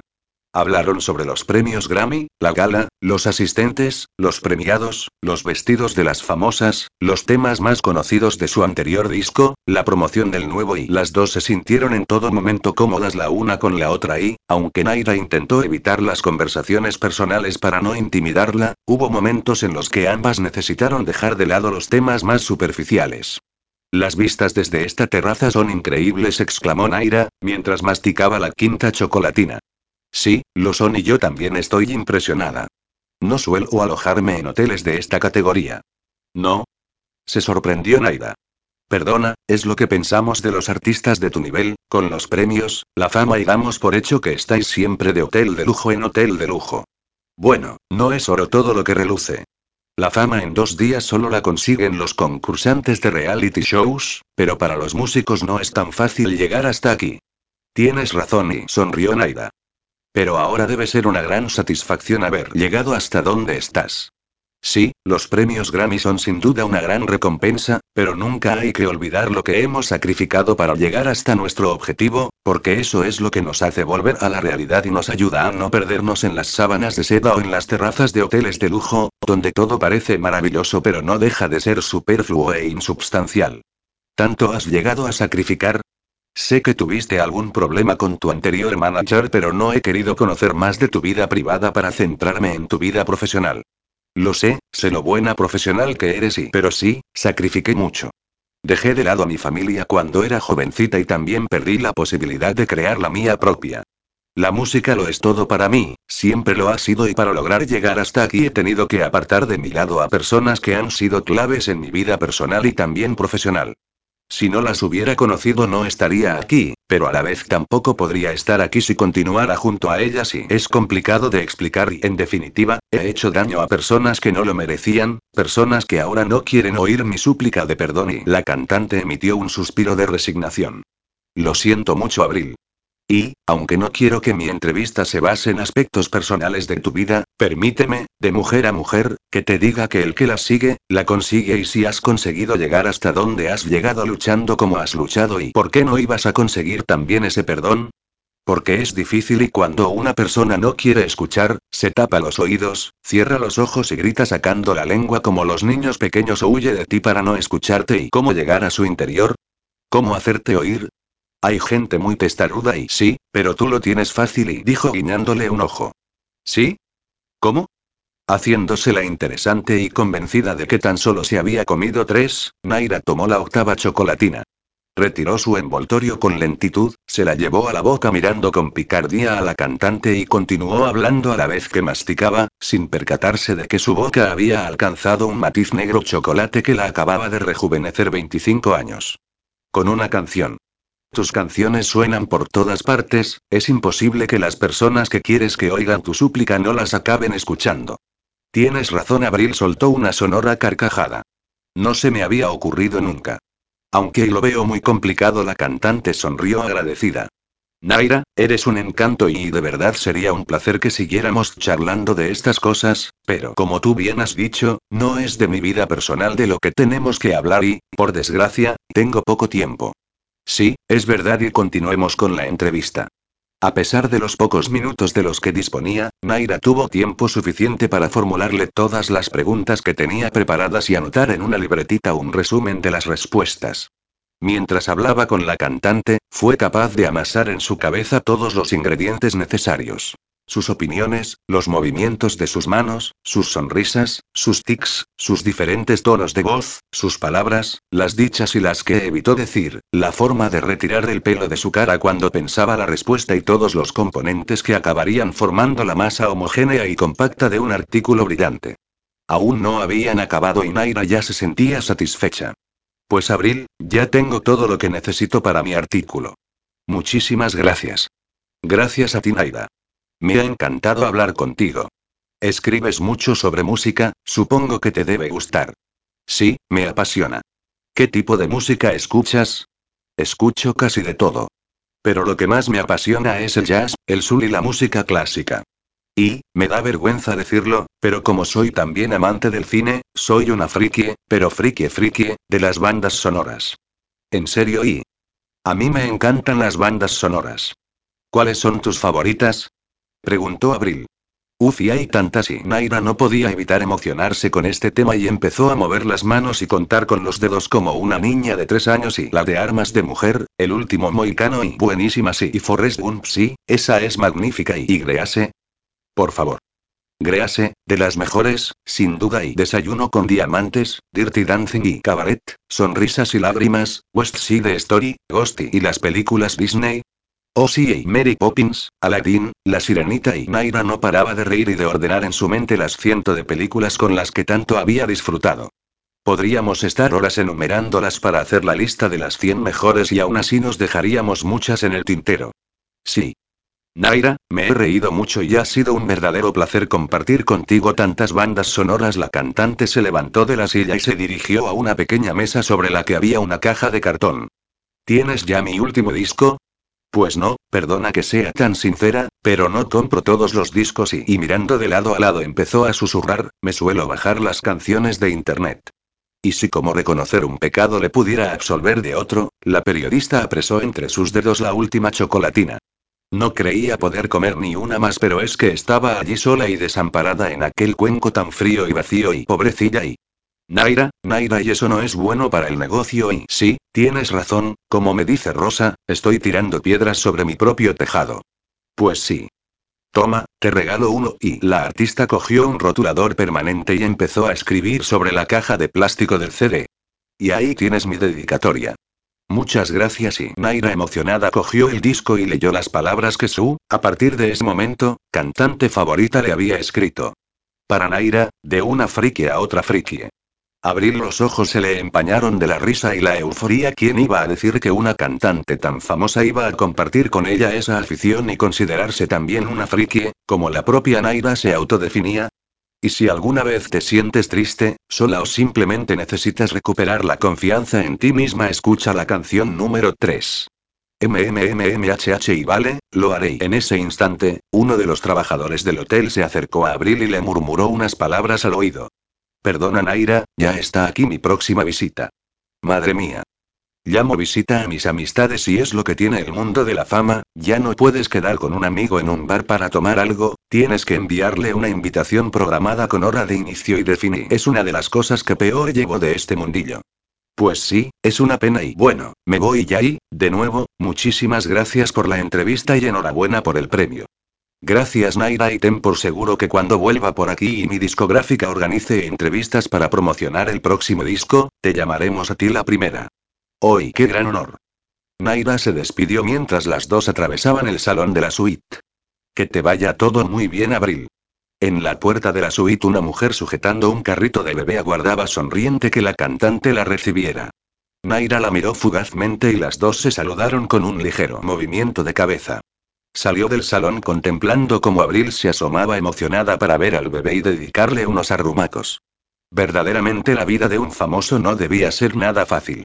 Las dos amigas acababan de encontrarse como si hiciera tiempo que no coincidían y Naira pensó que, tal y como Abril le había explicado, debió enviarle una invitación para poder conocer a su bebé. Parecía triste visto así, pero la cantante había decidido sobre su futuro, deseaba dedicarse a la música y renunció a todo lo demás para vivir su sueño, un sueño con algunos inconvenientes, sí, pero al fin y al cabo un sueño deseado por muchos y alcanzado por pocos. Cada vez más satisfecha por la entrevista y eufórica por la transfusión de energía positiva que Abril le acababa de inyectar, Naira se dirigió a su vehículo canturreando el tema principal de la película Armas de Mujer. Cuando se disponía a girar la llave para arrancar el vehículo recordó que Rosa le había pedido que la llamara al salir del hotel y antes de ponerlo en marcha tomó su móvil. Hola Rosa y ¿acabaste ya la entrevista? ¿Cómo te ha ido? Dime, dime y bien, yo y cuéntame, cuéntame y me tienes en pilo y va y habla, habla y sí, verás y cómo es. ¿Es tan guapa como dicen? Dime, dime, no te quedes callada. Pero Rosa y va y no te hagas más de rogar y mira que te gusta hacerte la interesante y Rosa. Gritó Naida. ¿Cómo quieres que te lo cuente si no me dejas ni hablar? Sí, es verdad, perdona y estoy de los nervios y va, cuéntame. Ha ido muy pero que muy bien y Abril es encantadora, simpatiquísima, atenta, graciosa y bueno, es tal y como se ve en las fotos, no, todavía más, es guapísima y ¿has tenido tiempo para hacerle todas las preguntas? Sí, y me ha respondido a todas y además nos ha sobrado tiempo para hablar sobre asuntos más personales e incluso comentar gustos que tenemos en común. Hasta me ha firmado un CD. Estoy emocionadísima y... ¡Qué bien! Y... Me alegro muchísimo por ti, Naira, y de verdad. ¿Y tú? ¿Has ido a hablar con Víctor? ¿Con quién y? Con el abogado de la decimoctava planta y... Ah. Sí, con Héctor y pues eso y sí, acabo de estar allí, pero no pude hablar con él. No estaba. Me dijeron que le habían llamado justo hacía un par de minutos desde el hospital donde habían ingresado a su padre. Al parecer ha sufrido un infarto y está grave. ¿Qué? Ostras, y me has dejado de piedra y pobre Víctor. Dejó el recado en el bucete de que si iba una mujer a preguntar por él sobre un divorcio que le pasarán el caso a un colega y ya he quedado con él mañana a las nueve para que le lleve la documentación. Hablamos tan solo un momento pero ya me advirtió de que iba a ser difícil. Bueno, cariño, no te preocupes. Sabes que podrás contar conmigo y con Ernesto siempre que lo necesites. Sí, lo sé, pero pase lo que pase, lo mejor es acabar este episodio de mi vida y empezar uno nuevo.